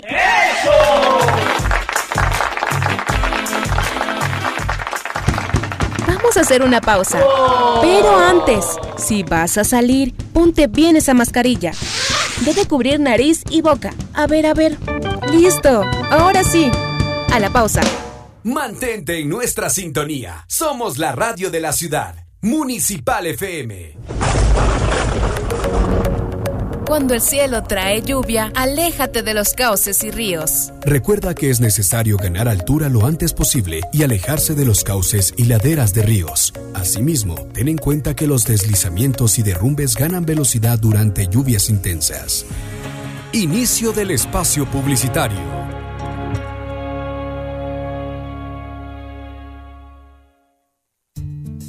El Patronato Municipal San José es una institución que brinda servicios permanentes para la prevención, atención y erradicación de la violencia de género. En la Casa de la Mujer, la Casa del Adolescente y el Centro de Atención Integral Tres Manuelas, las sobrevivientes de violencia y sus familias cuentan con acogimiento temporal, alimentación, asesoría y patrocinio legal, apoyo en procesos educativos, capacitaciones y talleres, incluido un taller de nuevas masculinidades, acceso a servicios de salud y todo un equipo dispuesto a brindarles apoyo cuando más lo necesitan. Llámanos al 1-800-288-523. Búscanos en Twitter e Instagram como arroba patronato SJ. En Facebook estamos como Patronato San José Quito. Visita nuestra página web www.patronato.quito.gov.es. Patronato para ti. Autorización número 1294. CNE, elecciones 2023. En 102.9 Noticias, déjanos saber las necesidades de tu barrio o parroquia. De tu barrio o parroquia. La participación ciudadana es importante para el desarrollo de la ciudad.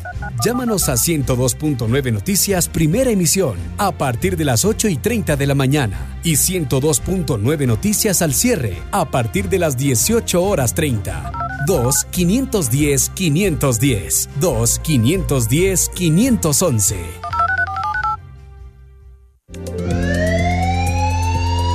El virus del COVID-19 sigue viviendo entre nosotros.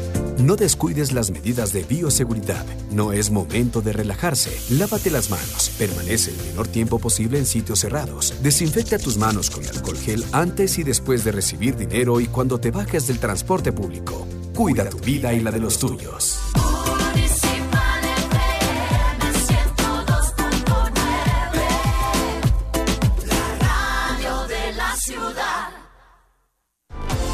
Fin del espacio publicitario. Municipal FM 102.9, la radio de la ciudad. Amigas, hemos vuelto ahora en, de nuestra pausa aquí en Juventud Online por Municipal FM 102.9. Para nosotros es un gusto, es un gusto comentarles que hemos retomado nuestros Facebook Live. Así que ahora ya tiene, ya no tiene excusa para decir que se perdió un programa de Juventud Online porque lo puede ver en nuestras páginas de Sábado Loco y los reporteros populares y Hora Libre Pura Expresión Juvenil. Y también quiero decirle que si usted es más fanático de usar una plataforma conocida como Spotify. Ahora nos puede encontrar ahí también. Los programas están a su disposición a cualquier hora del día, de la semana y del año. Así que nos puede, nos puede escuchar por ahí, compartirnos, dejarnos su like y también puedes darnos recomendaciones de qué tema le gustaría que sigamos tratando. Como hoy estamos hablando sobre la gobernanza electrónica, un tema muy importante a propósito también de lo que ya se acercan las elecciones seccionales este 5 de febrero. Así que eh, amigos y amigas, importante eso. Y bueno, retomamos nuestro tema, estamos hablando sobre nuestras experiencias también un poco desagradables, digamos, en este sentido de las eh, plataformas electrónicas que están son parte de la gobernanza electrónica. Pero hablamos, bueno, mencionaste tú, Paola, un, un dato muy importante, analfabetismo digital. Cuando escuchamos eso nosotros, ¿a qué nos estamos refiriendo? ¿Qué enfoca el analfabetismo digital? Bueno, el primer enfoque es un tema generacional. ¿Sí? Entonces, estamos hablando de un de una población o de un grupo poblacional, ¿no es cierto?, que la introducción al Internet, al uso de las computadoras, ya fue cuando sobrepasaban los 60 años, ¿no es cierto? Entonces, yo, por darles un ejemplo, fue en el 2000, creo que ese es la, el, momento exacto que, que, por temas de la casa, que sí, que es que ya necesitamos una computadora en casa y que ahora el Internet, ¿no es cierto? Entonces, para el 2000 así siendo infidente en los años, yo tenía 15 años, ¿no es cierto? Entonces fue una edad como que oportuna todavía de vincularnos al tema de computadoras, de tecnología, etcétera. Pero para el año 2000, una persona con 70 y pico de años, o sea, ya se le hizo mucho más difícil, por no decir imposible, el entender la dinámica de cómo funcionan las TICs, ¿no es cierto? Y pues el tema de la tecnología no tiene límites, ¿no? O sea, ahorita estamos hablando de una cosa y ya la parte tecnológica nos superó tres veces, ¿no es cierto? Entonces va a un ritmo muy acelerado al cual nosotros mismos pues se nos hace un poco difícil seguirle los pasos. Entonces el analfabetismo digital es ese grupo poblacional que tuvo injerencia en el ámbito tecnológico ya a una edad muy avanzada. Entonces ya hay un choque muy fuerte generacional, ¿no es cierto? Entonces, Ahora, otro aspecto también de analfabetismo digital es quienes no tuvieron esta brecha de edad, pero al mismo tiempo por temas de accesibilidad, de conectividad, no puedes usar. O sea, no, no puedes interactuar, no sabes cómo, de qué se trata esta página web, etcétera, pero ya tiene que ver con un tema, como les digo, de accesibilidad, o sea, de la infraestructura informática a la cual no tienes cabida por temas sociales, por temas económicos, los que fueren, ¿no? Así es, también tenemos mensajes ya en nuestras redes sociales. A propósito de las... A propósito de, la tecnología. De la tecnología, y que vamos a hablar también sobre las TICs, que es muy importante porque se aplica también en la educación. Y Bet Hidalgo, feliz año nuevo para todos, un consejo. Mensaje para el pueblo quiteño. ¿Qué debemos hacer para no dejarse engañar de los candidatos? Ya sabiendo que un bachiller no es apto para gobernar, votarán a favor. Amigos, amigos oyentes, queremos resaltar que esta es la opinión de Ivette Hidalgo, recalcar que nuestro programa no tiene tintes políticos, pero sí queremos conocer sus opiniones y nos puede dejar sus mensajes en las redes sociales, en Facebook como Sábado Loco y los Reporteros Populares o en Hora Libre Pura Expresión Juvenil. Nosotros lo leemos con muchísimo gusto. Creemos también en la libertad de expresión, pero nos deslindamos de nuestro punto de vista. Comunicamos sí el de ustedes. Cuando hablamos de y hablamos de lo que es analfabetismo digital, ¿qué se podría hacer para combatir esto? Hacer la plataforma más accesible, llevar a un proceso más didáctico. Y digo esto ¿por qué? Porque en los currículos nacionales de educación quitaron la materia de computación. Ya no existe computación. Chicos de octavo de básica no tienen computación, pero les exigimos en bachillerato que hagan tareas con TICs. Exacto. Oye, sí, Juan. Por ejemplo, llega un chico de bachillerato, llega este proyecto integrador que implementó el Ministerio de Educación. Y que tiene que tener que, el juego, que, hacer no con sé Canva, qué. exactamente. Juegos interactivos, todas las cosas. Subir archivos a Google Drive, a todo lo que sea. Todas estas plataformas, sí, justo caes en Pero, exactamente, llegas a octavo de básica y quitaron la materia de computación. No hay, no hay. Antes, en mi colegio me enseñaban a programar, a usar el Excel, que es muy importante para A mí también me enseñaron, era malita, pero me enseñaron. Y aprendimos. sí, llorando, llorando, pero aprendimos. Hoy hicieron una fácil, quitaron. Qué pena, ¿no? Y también música, pero bueno, ese es otro tinte, pero sí. Ahora sí, Paula. Bueno, una total incongruencia, ¿no? Sí. O sea, porque estamos hablando de que ya nuestro diario vivir es de esta vinculación con la tecnología. Nuestro diario vivir. O sea, tal vez, como decía, eh, decían hace un momentito, cuando entramos a la página del municipio, cuando entramos al a la página del IES, cuando entramos a la página de nuestra universidad, eso es la integración de las TICs a la administración pública. Creo que eso nos ha quedado súper claro. Entonces, si estamos hablando de esto y además estamos hablando de que como ciudadanos queremos hacer estas exigencias de mejores plataformas, amigables, accesibles, y yo, sorpresa, en el ámbito educativo, cierro la puerta a la tecnología. Nos Muy preocupante. Nos disparamos en el fe. Estamos, se puede decir que incluso estaríamos fomentando un poco el analfabetismo digital, porque en, este caso ha habido... Eh, personalmente con mi hermana que mi ñaña me decía, ñaña, ayúdame, ¿sabes qué?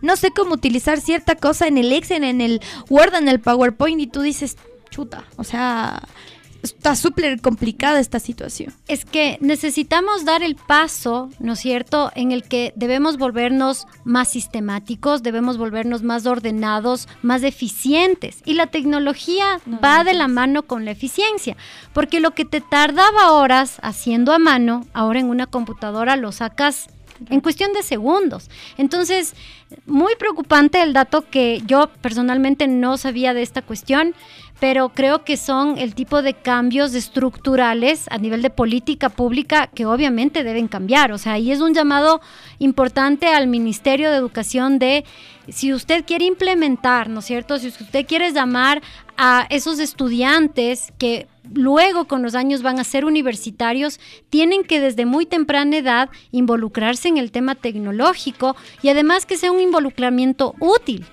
O sea, el parecería parecería como que no importante, pero saber utilizar Word, saber utilizar... esencial. Es, esencial, porque independientemente del oficio, de la profesión a la que tú te dediques más adelante, en lo que tú hagas... Hasta para el oficio que nos piden en la institución pública, privada, necesitamos... Necesitas TICs. Porque lo que tú hagas ya tiene una vinculación con TICS. Porque alguien me puede decir, no, yo quiero dedicarme al tema de obras. Ya, de acuerdo. Hay un montón de plataformas que a través de un sistema te dice cuándo tú inicias la obra y cuándo vas a terminar y te da un pronóstico. Incluyes tema climático, incluyes temas, o sea, porque la tecnología está para hacer nuestro trabajo más fácil. Entonces, si tú separas a los estudiantes de lo que les va a venir en el futuro, entonces, ¿en qué le estamos preparando? sí, preocupante, muy preocupante. Ahí está, amigos y amigas. Partimos de estas experiencias personales que sabemos que también se viven en su diario vivir en casa. Muchas de estas eh, cosas pueden pasar con sus hijos, con sus nietos. Y vamos también, aunque ya vemos que varios adultos mayores utilizan muy bien su teléfono celular, que es un avance en este brecha de analfabetismo digital, todavía vamos viendo que ya para las plataformas de electrónicas para ejercer esta gobernanza digital todavía nos falta mucho. Y también, pues sí, está incongruencia entre que ya no hay computación en clase y después nos exigen la aplicación de, estas herramientas para otros ámbitos de la vida. Amigos y amigas, si ustedes tienen dudas, inquietudes, quiere compartir alguna experiencia o cree que algo, eh, alguna recomendación que se podría dar para que pues la vida de los ecuatorianos sea un poco más ordenada, puede llamarnos al 2510 510 2510 511 también puede escribirnos al 099 58 75 81 8 y vernos en nuestro Facebook Live en Sábado Loco y los reporteros populares y Hora Libre Pura Expresión Juvenil. En este sentido, ¿cómo podría desde el gobierno, que es pues eh, el ente que nos organiza, como gobierno, ¿cómo se podría fomentar esta confianza de los usuarios para hacer estos trámites virtuales, para usar las plataformas de servicio público, ya con todos los antecedentes que hemos venido conversando, estimada Paula? Bueno, yo esto te lo voy a decir desde un aspecto muy personal, de cómo me gustaría a mí que nos genere en la ciudadanía este ánimo de acudir a las plataformas digitales. Hay mucha, eh, mucha inversión en el tema comunicacional. Más de uno ha visto en la televisión y ya en las redes sociales el muñequito, ¿no? Que te va diciendo para la cita de tu cédula, vas a ingresar a www y te va diciendo por pantallazos todo el trámite. A mí eso no me sirve, porque es muy rápido, porque digo, no, pero es que no encuentro la, la pestaña, etcétera, ¿no, es cierto? Claro, o sea, puede servir para unas personas, o sea, te puedo decir, alguien me dice, no, yo vi el video y la verdad es que lo vi dos, tres veces, luego ingresé a la página y pude sacar mi cita. Puede funcionar para unos, puede no funcionar para otros. No hay que olvidarse la inclusión. Exacto. Entonces, yo en algún momento, como ciudadana estoy hablando, fui al, al, a CNT, necesitaba hacer un trámite, y la señorita me dice, tiene que agendar la cita, tiene que sacar una cita. Entonces yo le dije, tal vez hay alguien que con mi teléfono, o sea, si no hay un computador disponible así abierto, me puede ir indicando, por favor, como que el paso a paso y fue como que no, solo tiene que entrar, o sea, nos dejan como que solos. Entonces yo pensaba, ¿no? O sea, así como que en esos sueños que uno tiene, de también habilitar un espacio en el que se diga, mire, este es el proceso, tome asiento, le voy a indicar paso a paso, con las debidas seguridades, porque imagínate que tú hagas este paso y paso para sacar la clave del IES, o sea, capaz que no es muy conveniente eso de que un tercero esté viendo tu clave, etcétera, o sea, capaz que sirve para ciertos procesos, capaz que para otros no por temas de confidencialidad, de reserva de información. Paola, vamos a seguir hablando del tema de seguridad y todas estas fases que se debe implementar para tener más confianza en sí, pero tenemos una llamada telefónica. Muy buenas tardes, con quien tenemos el gusto y de qué sector se está comunicando con nosotros. Buenas tardes, muchísimas gracias. Mi nombre es Benito Cando. Sabe que estoy escuchando su programación excelente. Oiga, son temas pero muy valiosísimos, especialmente para esta época de tecnología y que nos va dejando a los viejitos ya atrás. No es porque no querramos, sino que a veces uno no tiene dónde aprender. De todas maneras, yo estoy también con, de acuerdo con el señor que indicó que los trámites deben ser automáticos para la tercera edad, para ese, esa exoneración que existe por el pago de impuesto predial. Ellos ya tienen todos nuestros datos, nuestras cédulas, todo tienen, saben qué edad tenemos, dónde vivimos. Cuando nos van a multar por alguna cosa, llegan directito, pero solo en esta época nomás, pero que, o sea, todavía vivimos las épocas anteriores en donde que hay que hacer el papeleo. Ya fui a retirar el formulario, me tocó pagar taxi porque ahorita no puedo movilizarme. Retiré los formularios, llené, voy a dejar. Me dice, vea, sabe que tiene que coger una cita. Pero le digo, ahorita no hay nadie, si me pueden atender.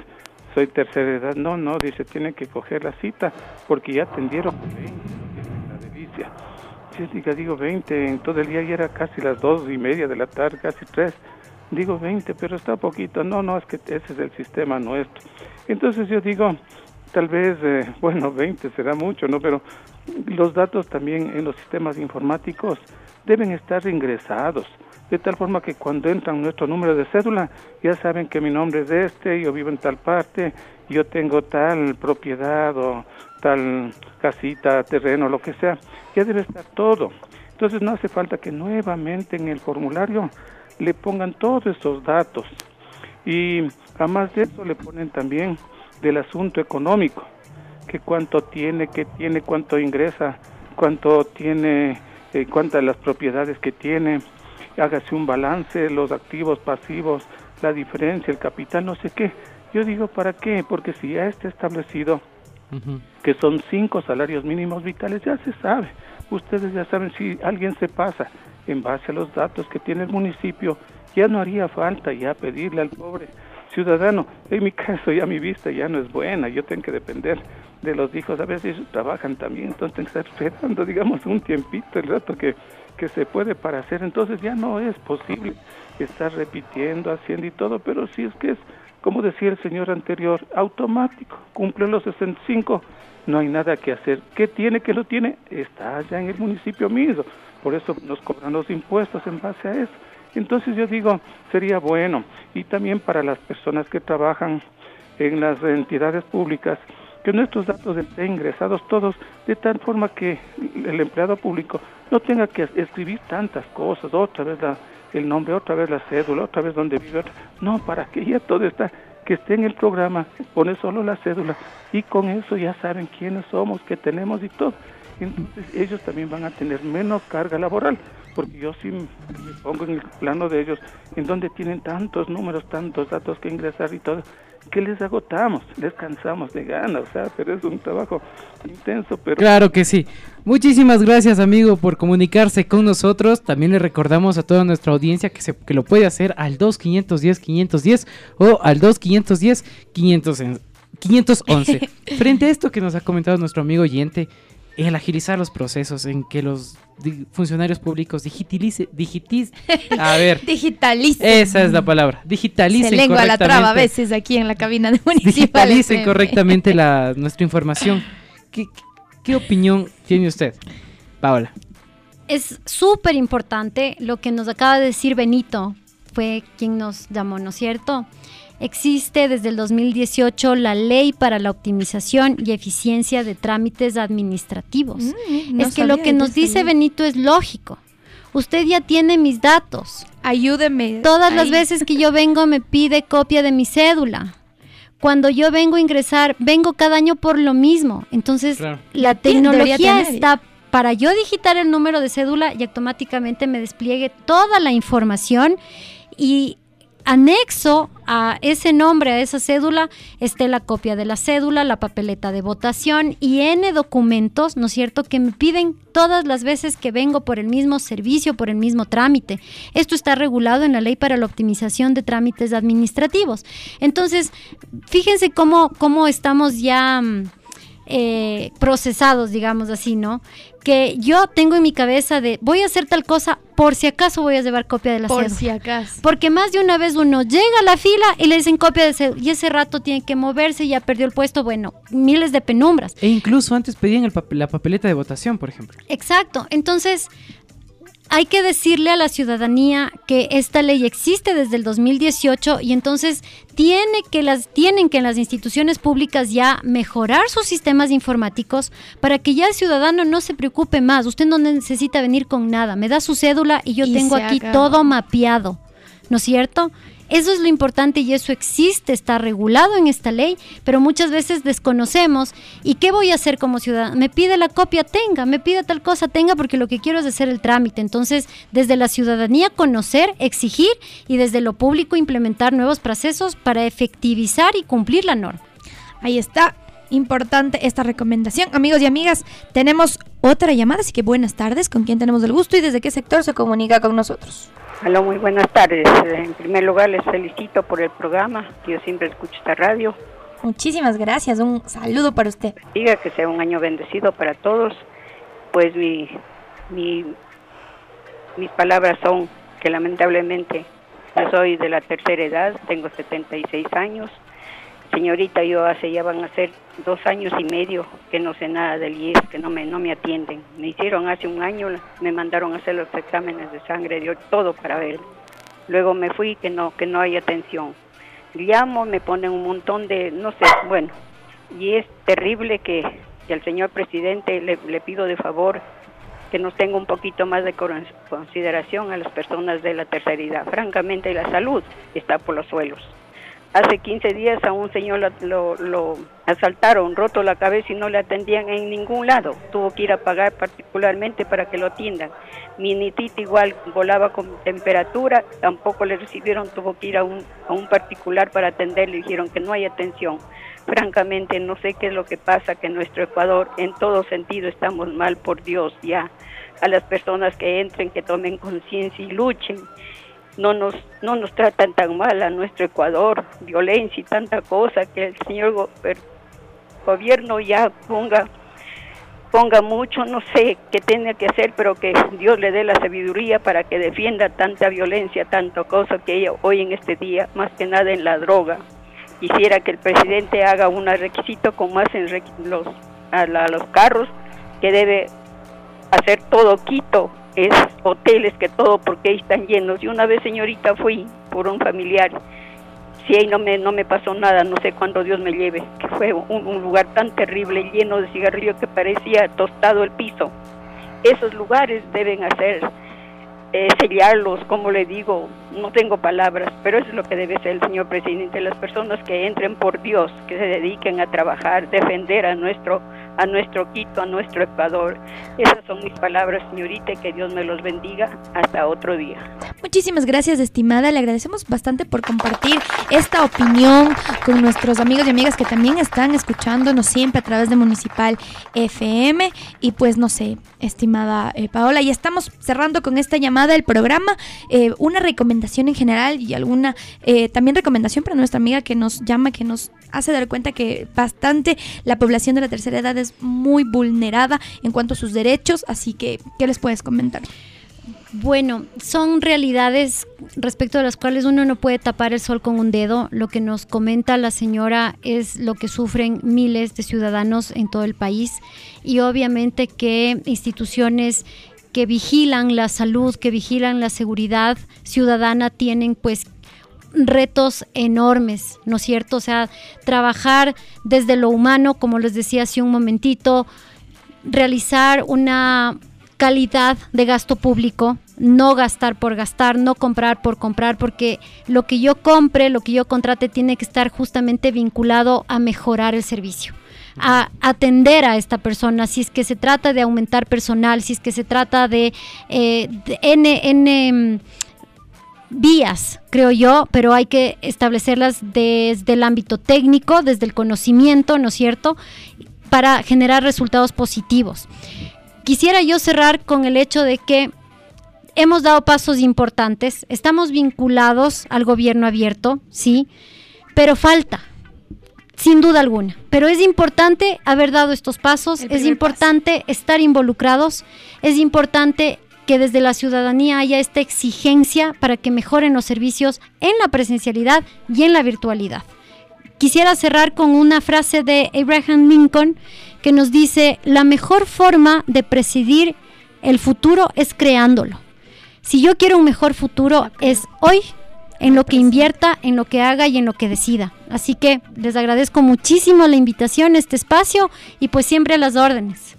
Así es, muchísimas gracias también, por supuesto. El día de hoy nos estuvo acompañando la abogada Paola Matute. Abogada, muchísimas gracias por haber aceptado la entrevista, por habernos acompañado. Esperemos que le haya gustado el programa. Y que nos pueda acompañar. ¿eh? Claro, le comprometemos de una vez para futuras programas de radio, pues que nos vengan y nos acompañen. Amigos, amigas, oyentes, vamos ya finalizando el programa. Soy Juan Fernando Marín. Ha sido un gusto estar con ustedes este fin de semana. Y pues, encantado de la vida, como los mencionábamos en la mañana. eh, bueno, al inicio del programa hacía un, sola- un sol fuertísimo. Llegué Hoy con un solazo. Llegaste con un solazo sudando. Y me voy Vamos a salir lloviendo. Así es el clima de Quito. No tratemos de comprenderlo. Mejor vivamos y disfrutemos nuestra el ciudad. paraguas y el saco. Así es, soy Juan Fernando Marín y ha sido un gusto estar con ustedes este fin de semana más. Así es, amigos y amigas, qué gusto haberles acompañado aquí en Municipal FM por Juventud Online. Yo soy Cami Becerra, los esperamos el siguiente sábado desde las 12 hasta las 2 para tratar más temas de interés, aprender juntos e informarnos. Gracias Paola por acompañarnos y nos vemos la próxima semana. Chao, chao.